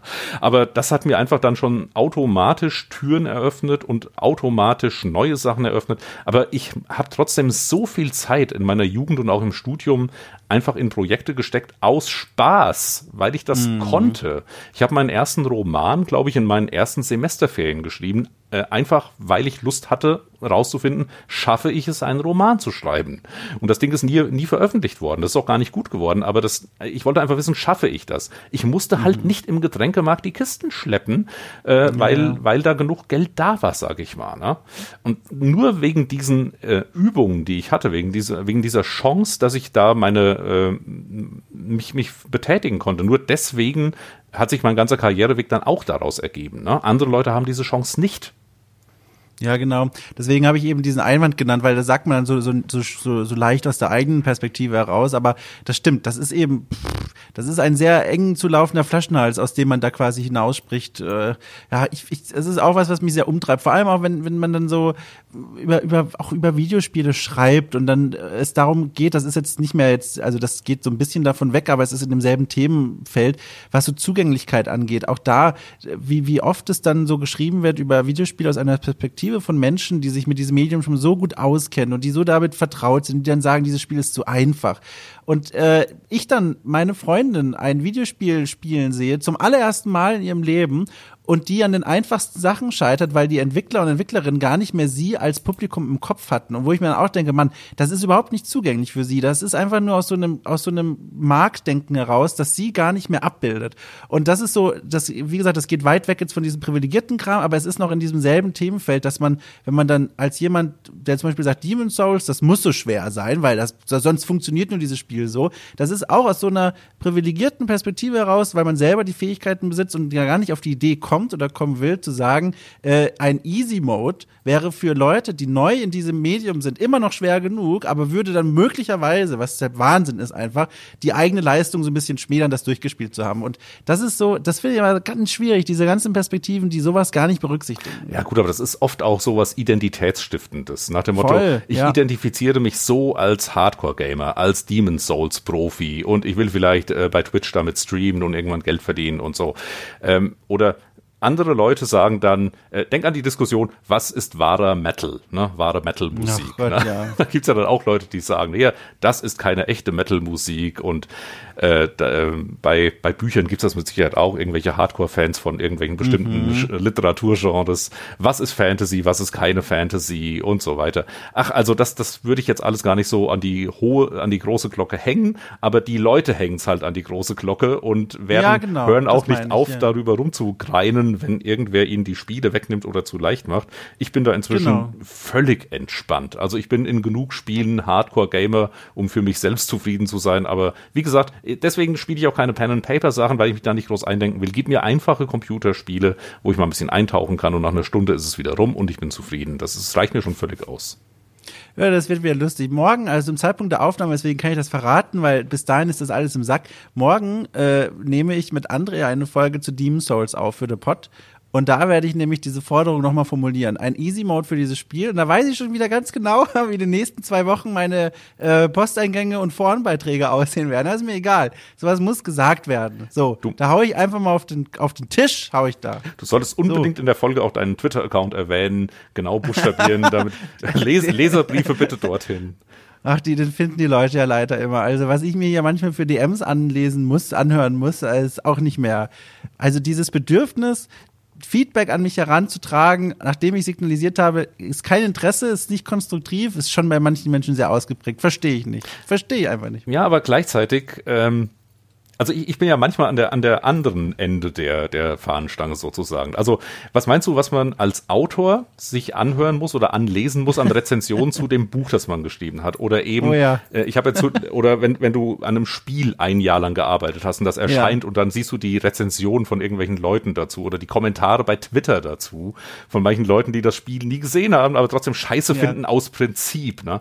Da muss ich mich auch immer auf beide Hände setzen, um da jetzt nicht irgendeinen gehässigen Tweet rauszuhauen. Das habe ich manchmal gemacht. Ich habe dann tatsächlich äh, auch mal einen Retweet von irgendeinem gehässigen Tweet gemacht und habe den mit, mit einem gehässigen Satz kommentiert. Ja, und da werde ich halt von den Leuten geblockt und äh, stehe auf der Liste der Arschlöcher bei denen. so nach dem Motto, arroganter Spieleentwickler kann keine Kritik vertragen. Aber ja, mein Gott, wenn ihr das so rausposaunt, äh, wir sind auch nur Menschen, ja, und wir haben da vielleicht auch mhm. unser Herzblut und unsere Lebenszeit reingegossen, wie, anders als ihr. Die Wie ist das denn eigentlich, wenn, wenn ein Spiel erscheint, an dem du äh, maßgeblich mitgewirkt hast? Da gibt's ja mittlerweile einige von. Äh, wie gehst du dann damit um, mit dem Wissen, ja, werden ja jetzt zu einem gewissen Zeitpunkt äh, eine ganze Reihe an Reviews in die Welt hinausgeblasen. Kannst du das ausblenden? Stürzt du dich da drauf? Wie gehst du denn damit um? Ich gehe damit ganz schlecht um. ich, ich, ich versuche immer noch, mich da so ein bisschen abzuhärten und jetzt eigentlich zu sagen, komm, distanziere dich ein bisschen davon. Also gerade an, an Spielen, an denen man mitarbeitet, ist man ja jetzt nicht der, die einzige Person. Im Gegenteil, da ist ja. man wie nur ein Zahnrad von einem riesigen Team. Anders als bei einem Buch, wo man dann wirklich vielleicht ein Jahr lang sein, wirklich nur selbst alleine dafür verantwortlich ist, wo der Name auf dem Cover steht. Aber in, in beiden Fällen, also selbst bei einem Spiel, wo ich nur ein paar paar Texte beigetragen habe, gucke ich schon ganz gespannt hin, was da an Feedback kommt und äh, was da an Twitter-Kommentaren landet. Ich kann damit ganz schlecht umgehen. Also ganz, ganz schlimm, das habe ich an anderer Stelle schon mal erzählt. Ganz schlimm war es, als im Frühjahr November 2018 auf den German Dev Days, dieser kleinen mhm. Entwicklerkonferenz in Frankfurt, äh, unser erstes Leisure Suit Larry Adventure angekündigt wurde. Mhm. Da konnte man äh, bei Twitter in Echtzeit sehen, wie auch speziell aus den USA lauter gehässige Kommentare rüberschwappen. Was? Deutsche mhm. machen ein Larry-Spiel? Das kann doch nur schiefgehen. Deutsche sind ja so für ihren Humor bekannt und überhaupt, was ist denn das für eine scheiß Grafik? Was soll das denn überhaupt? Und man, man hat sich da so durchgescrollt und dachte, also man hat zu dem Zeitpunkt schon ein Jahr Arbeit in das Ganze gesteckt, oder? Ja, ja, klar. Äh, und, es, und, und freut sich, dass das endlich öffentlich wird und dann, oh, also ich, ich war wirklich wie belämmert. Ich saß da, ich, ich musste in Alkohol fliehen an dem Tag. äh, es, es ging gar nicht anders. Weißt du noch, was du getrunken hast? Äh, nein, natürlich nicht. Das, deswegen, sehr gut. nein, also wir, wir hatten da einen, einen, einen sehr Lust, das ganze Team aus Hamburg von Crazy Bunch war auch da und wir hatten ja. einen sehr lustigen Abend äh, mit, mit viel Bier, glaube glaub ich, war es. Aber ja. Ach du liebe Zeit. Wie, wie ist denn eigentlich, um da mal vielleicht so eine kleine Abschlussfrage dran zu knüpfen, weil das interessiert mich auch und in, insgemein vor allem, äh, insgemein, ich, ich, weiß gar nicht mehr, ob das ein Wort ist. Wie gesagt, ich bin seit 64 Stunden wach, hab's ja schon erzählt.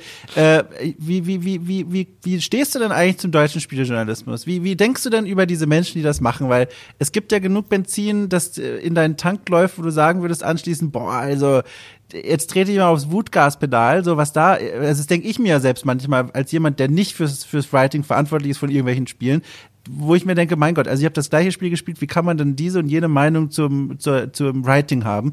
Wie, wie stehst du denn zu Spieljournalismus hier in Deutschland? Wie, hast du da Gedanken dazu? Äh, keine konkreten Gedanken, außer es hätte auch gut sein können, dass ich auch in diese Richtung gehe irgendwann. Ach. Also, ich meine, meine erste professionelle Veröffentlichung war ein Leserbrief in der Powerplay und zu dem, mein erster konkreter Berufswunsch war eigentlich Redakteur bei der Powerplay werden und äh, die Powerplay spielte dann aber später, als ich Student war, keine Rolle mehr, deswegen hat sich das nie ergeben. Aber es hätte durchaus sein können, dass ich äh, ein, auf ein Stellenangebot Redakteur gesucht antworte und mich bewerbe und dann da bei dem Magazin lande in den 90ern. War mhm. durchaus eine Option, aber hat sich irgendwie nie ergeben. Deswegen, ich habe jetzt kein, kein, keine Meinung speziell zum deutschen Spielejournalismus. Ich meine, äh, man nimmt den zur Kenntnis, den gibt's, aber ich, aber ich, ich bin jetzt. Naja, es ist ja schon eine Wertung ich, in sich. Nein, nein, so ich bin, ich bin jetzt einfach auf der anderen Seite irgendwo gelandet, auf der, ja. auf der kreativen Seite. Aber weißt du, mit dem, mit dem Buchpodcast beispielsweise bin ich ja auch so komplett ja. schizophren. Da bewerte ich die Bücher anderer Leute, während ich selbst auch noch Bücher schreibe, wo dann Leute Rezensionen über meine Bücher schreiben und dann finde ich deren Rezensionen doof, ne? So wie. Ja, ja. Aber ja, jeder darf meine Rezensionen auch doof finden. Das ist völlig in Ordnung. Und ähm, Na gut. ich meine, der, der Spielejournalismus in Deutschland, logischerweise die, die Printauflagen gehen steil zurück. So der, der Wechsel mhm. zu Online ist immer noch sehr schwer in Gange.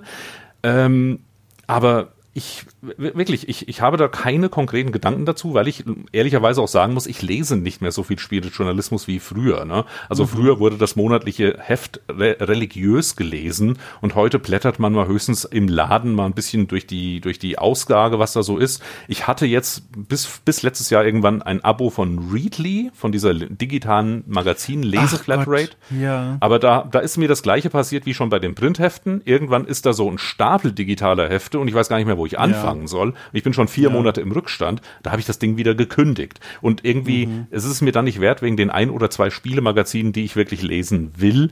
Da hole ich mir die lieber, wenn ich mal Interesse habe, am Kiosk ein Exemplar mit und fertig. Ne? Also äh, deswegen, ich habe zum Spielejournalismus keine konkrete Meinung. Aber es ist schön, dass es ihn gibt. Weiter so Spielejournalismus. Ja. Naja, also ich spüre hier eine diplomatische Antwort, aber ich bin zu müde, um daran nochmal zu ziehen an diesem Haken. Deswegen nehme ich das einfach mal so hin. Ich habe tatsächlich doch noch eine Frage. Wir, wir kratzen langsam schon an der Überlänge hier, aber ich muss mir das jetzt einmal noch gönnen, kurz. Ähm, wegen des Buchpodcasts. Also zudem gibt's von meiner Seite aus will ich dazu gar nicht so viel sagen, weil ich finde den Podcast fantastisch. Auch die Idee selbst ist ja eigentlich, ist ja so auf der Hand liegend, aber dann halt auch cool umgesetzt, einfach über Bücher zu sprechen und das Ganze einzubetten in die Entstehungsgeschichte und eure persönlichen Eindrücke und so weiter.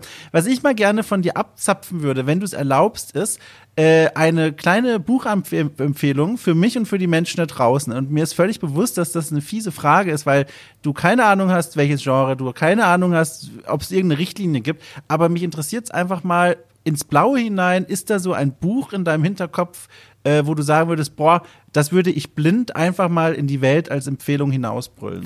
Also gibt's tatsächlich. Wir machen den Podcast jetzt seit zweieinhalb Jahren. Wir haben inzwischen ja. 60, 70 Bücher rezensiert. So alle zwei Wochen machen wir ja eine Folge und jetzt auch mit, mit Bonusfolgen. Und was mich für mich tatsächlich die Entdeckung überhaupt war in den zweieinhalb Jahren, ist ein Autor namens Frederik Backmann. Äh, der ist mhm. vielleicht ein bisschen bekannter für, ein, für die Romanvorlage zu einem Film namens Ein Mann namens Ove. Äh, das ist so ein, so ein Drama. Aber das ist nicht das Buch, das ich empfehlen würde. Äh, das Buch, das ich empfehlen würde, heißt Stadt der großen Träume. So heißt die Taschenbuchausgabe. Das Hardcover mhm. hieß Kleine Stadt der großen Träume. Das ist, warum sie den Titel geändert haben, keine Ahnung. Das ist ein, eine wundervoll erzählte Geschichte einer Kleinstadt mitten in Schweden, bei der sich alles um Eishockey dreht. Und da entspinnt sich ein menschliches Drama um einen Eishockey-Kapitän und um ganz viele Figuren in dieser Kleinstadt. Und Backmann erzählt da so ein, eine intensive menschliche Geschichte, ähm, die so ein Kleinstadt, auch Provinzflair so toll einfängt, wie ich das selten gelesen habe. Also Wahnsinnsbuch, cool. das hat mich tief beeindruckt. Und ähm, von dem habe ich inzwischen noch mehr gelesen. Und das ist so ein Buch, wenn du das Cover siehst und den Titel denkst, oh Gott, das ist irgend so eine Schmonzette äh, im Rosamunde Pilcher-Stil. Aber es ist wirklich, wirklich toll geschrieben. Ich habe selten so intensive und, und erinnerungswürdige Charaktere in einem Buch gehabt. Also das, alle, das Backmann-Buch ist eins, das ich immer blind empfehlen kann an alle, die einfach gern gute Geschichten lesen. Ich schmeiß auch mal noch eine Empfehlung in den Raum. Äh, ebenfalls eine von diesen Empfehlungen, die ich immer blind nenne, wenn man mich danach fragt, was so klingt, als würde man mich ständig nach einer Buchempfehlung fragen. Aber wenn es mal vorkommt, habe ich immer diese Nennung und zwar Hex äh, von Thomas Eule Huvelt. Ich weiß nicht, ob man ihn so ausspricht. Ich glaube, er ist Niederländer. Äh, oder? Ich weiß nicht, kennst du das Buch Hex? Sagt mir jetzt nichts, muss ich sagen. Also es gibt, oh, guck mal, es gibt einen Roman namens Hex von Kai Meier, von dem deutschen Autor, aber den meinst du wahrscheinlich jetzt nee. nicht. Nee, nee, nee, genau. Also Hex äh, ist auch ganz einfach erklärt, auch ein Kleinstadt-Setting, was ich persönlich äh, gleichermaßen überstrapaziert wie immer noch charmant finde. Ähm, eine, eine Hexe existiert in einer kleinen äh, Kleinstadt namens Hudson Valley. Und das Besondere ist, diese Hexe, also das, das, das die Geschichte spielt in unserer heutigen Zeit und diese Hexe gibt es schon seit 300 Jahren. Und das ist auch eine sehr gruselige Hexe, die, die jagt den Menschen auch immer wieder Angst ein. Aber das Besondere ist, diese Hexe ist in dieser, in dieser Stadt, in dieser Kleinstadt allgemein allgegenwärtig. Sie ist bekannt den Menschen dort und die leben auch quasi mit ihr. Es gibt keine direkten Interaktionen, aber die Hexe taucht manchmal einfach auf. Sie guckt abends mal durch das Wohnzimmerfenster einer Familie. Sie steht tagsüber auf dem Dorfplatz. Sie bewegt sich nicht, sie reagiert nicht, sie macht nichts, aber sie steht da. Und allein das schon mal jagt mir beim Erzählen einen Schauer über den Rücken, weil das hat so was Kafkaeskes. So dieses so, sowas bizarr absurdes, dass so eine Hexe inmitten des Alltaglebens herumsteht und von allen Menschen wahrgenommen, auch irgendwie gefürchtet wird, aber sie wird erstmal so, das ist einfach so, das ist so der, der Fakt. Und die Dramaturgie der Geschichte ergibt sich dann daraus in diesem Roman, dass es verboten ist, von dieser Hexe Bilder zu machen und sie ins Internet zu stellen, weil die Außenwelt nichts von dieser Hexe erfahren darf. Äh, aber dann eben, wie es so kommen muss, Teenager filmen sie dann doch und veröffentlichen das Internetvideo. Äh, und daraufhin ergibt sich so eine Spirale aus verstörenden Momenten, irgendwie auch Gewalt und dann auch wieder so kafkaesken, bizarr, surrealen Momenten. Ganz, ganz fantastisches Buch, habe ich schon so oft gelesen. Äh, ich liebe das sehr. Also das ist eine Empfehlung von mir, ähm, auch toll geschrieben, sowohl in der englischen äh, Form wie auch in der deutschen Übersetzung. Äh, gefällt mir richtig, richtig gut. Also auch für dich, Falco, die Empfehlung Hex. Toller Roman. Den nehme ich direkt mal auf die Liste. Es wird also 2000, Ach, 2017 bei Heine erschienen. Auf dem Cover ja. George Martin und Stephen King loben das auf dem Cover. Äh, das könnte tatsächlich mal was für uns sein. Schön. Und wenn der, wenn der Jochen keinen Bock drauf hat, dann lade ich mich doch einfach selbst ein. Dann, dann, dann da komme ich drauf zurück. ja, ja. Aber, aber Hauptsache du liest es, äh, weil das lege ich wirklich gerne Menschen ans Herz. Ich glaube, da gibt's auch keine krassen Darstellungen innerhalb der Geschichte, wo ich sagen würde, uh, lies mal lieber nicht, wenn XY. Das kann man gut weglesen, ist mein Eindruck gewesen. Aber ja, genau, das war meine Empfehlung und ich muss auch sagen, Falco, das ist auch äh, das Ende unseres Gesprächs. Ich muss es so, so, so dramatisch sagen, weil ich habe das Gefühl, wir könnten noch viel, viel länger sprechen, äh, weil ich das sehr angenehm finde und fand mit dir. Schon wieder. Also es war ein tolles Gespräch, hat mir gut gefallen. Ja, vielen Dank für die Einladung. Immer gerne. Ich muss auch sagen, das habe ich ursprünglich übrigens mir vorbereitet als Einleitung in unser Gespräch, aber dann kam ja wieder mal alles ganz anders, was auch sehr schön ist. Aber ich möchte es trotzdem noch sagen, ähm, ich, ich habe deine Stimme seit Monaten glaube ich, gefühlt, jeden Tag im Ohr. Weißt du warum? ich kann es dir sagen. Ich, ich lasse dir gar keine Zeit, drüber nachzudenken. Ich muss es nämlich sagen. Äh, wir haben ja diese wunderschöne Besprechung von Firewatch hier bei Okay Cool gemacht. Diese gemeinsame Analyse dieses Spiels und als ich das nachgeholt habe, wir dann da gemeinsam drüber gesprochen haben, äh, kleiner Wink für die Menschen da draußen. Das war eine Schnupperfolge für ein Supporter-Format, das monatlich für die Menschen erscheint, die Okay Cool unterstützen. Äh, und da habe ich eben Firewatch nachgeholt, einen dieser großen Klassiker. Und ich höre beim Arbeiten total gerne den Firewatch Soundtrack.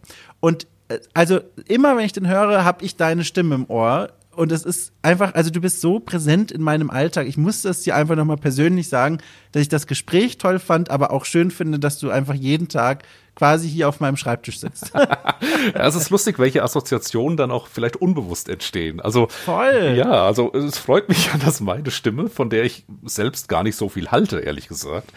Oh, die ist schon in Ordnung. Also kann man schon sagen, ist eine angenehme Hörbuchstimme. Ja, mal gucken. Also mein, es gibt tatsächlich von meinen Romanen auch ein paar Hörbücher, die hat eingesprochen David Nathan. Das ist natürlich eine ganz hm. andere Liga. Ne? Mhm. Ne? Ähm, ja, also für mein, für mein Niveau bin ich schon ganz zufrieden damit. Aber schön, also Firewatch an sich ist vor allem äh, eine Reise wert immer. Ne? Unabhängig Voll. von der Stimme und der Soundtrack sowieso. Also ich, nach unserem Gespräch hatte ich auch Bock, das nochmal zu spielen. Und ja. äh, eigentlich wäre es für die jetzige Zeit auch genau das Richtige, aber Voll. mal gucken. Also ich hätte mir wirklich, also ich habe es damals glaube ich schon gesagt, ich hätte mir keinen besseren Einstand für dieses Format und für dieses Spiel wünschen können, als das mit dir zu besprechen. Das war so schön. Deswegen umso toller, dass wir es jetzt nochmal wiederholen konnten, diese Magie. Also ich gehe hier sehr glücklich raus. Ich bin zwar geschafft von dieser komischen Nacht, die hinter mir liegt, aber glücklich auch über dieses Gespräch, das wir führen konnten. Ja, vielen Dank nochmal. so, dann schubse ich mich jetzt selbst daraus und nehme dich mit. Also dann winke ich dir und ich hoffe, hoffe, hoffe, dass irgendwann, aus vielen Gründen hoffe ich, dass diese Corona-Sache erledigt ist aber auch aus einem der Gründe ist, weil ich dich dann gerne mal persönlich kennenlernen würde, lieber Falco. Ja, das ist was, das wir echt mal ändern müssen. Also ich, ich habe ja. so viele Leute jetzt auch durch die ganze Podcast-Geschichte virtuell mhm. kennengelernt, auch dank deines Okay Cool Podcasts tatsächlich so ganz viele Leute so, oh, von der Person habe ich schon gehört, jetzt hat man die mal eine Stunde gehört, vielleicht läuft man sich ja mal über den Weg auf einer Gamescom. Ja. Jetzt wird es Zeit, ja. dass eine Gamescom wieder stattfindet. Oh mein Gott, das ist ja ein kleiner Traum von mir, den ich in diesem Moment erst bemerke, dass ich den habe, dass Menschen sich kennenlernen im echten Leben mit dem Satz, ich habe dich bei Okay Cool gehört und wollte dich mal kennenlernen. Oh mein Gott, das ist was Neues jetzt. Ich merke richtig, das geht in meinem Herz gerade auf, wie eine kleine glückliche Pflanze. Ach, das ist ja schön. Ach, das ist richtig schön. Da hast du mir nochmal richtig schönes Gefühl zum Ende gegeben. Ja, das freut mich. Ganz ohne so, Firewatch-Soundtrack. Ja, aber jetzt drücke ich auf den roten Knopf. Also nochmal danke dir und wir hören uns bald wieder.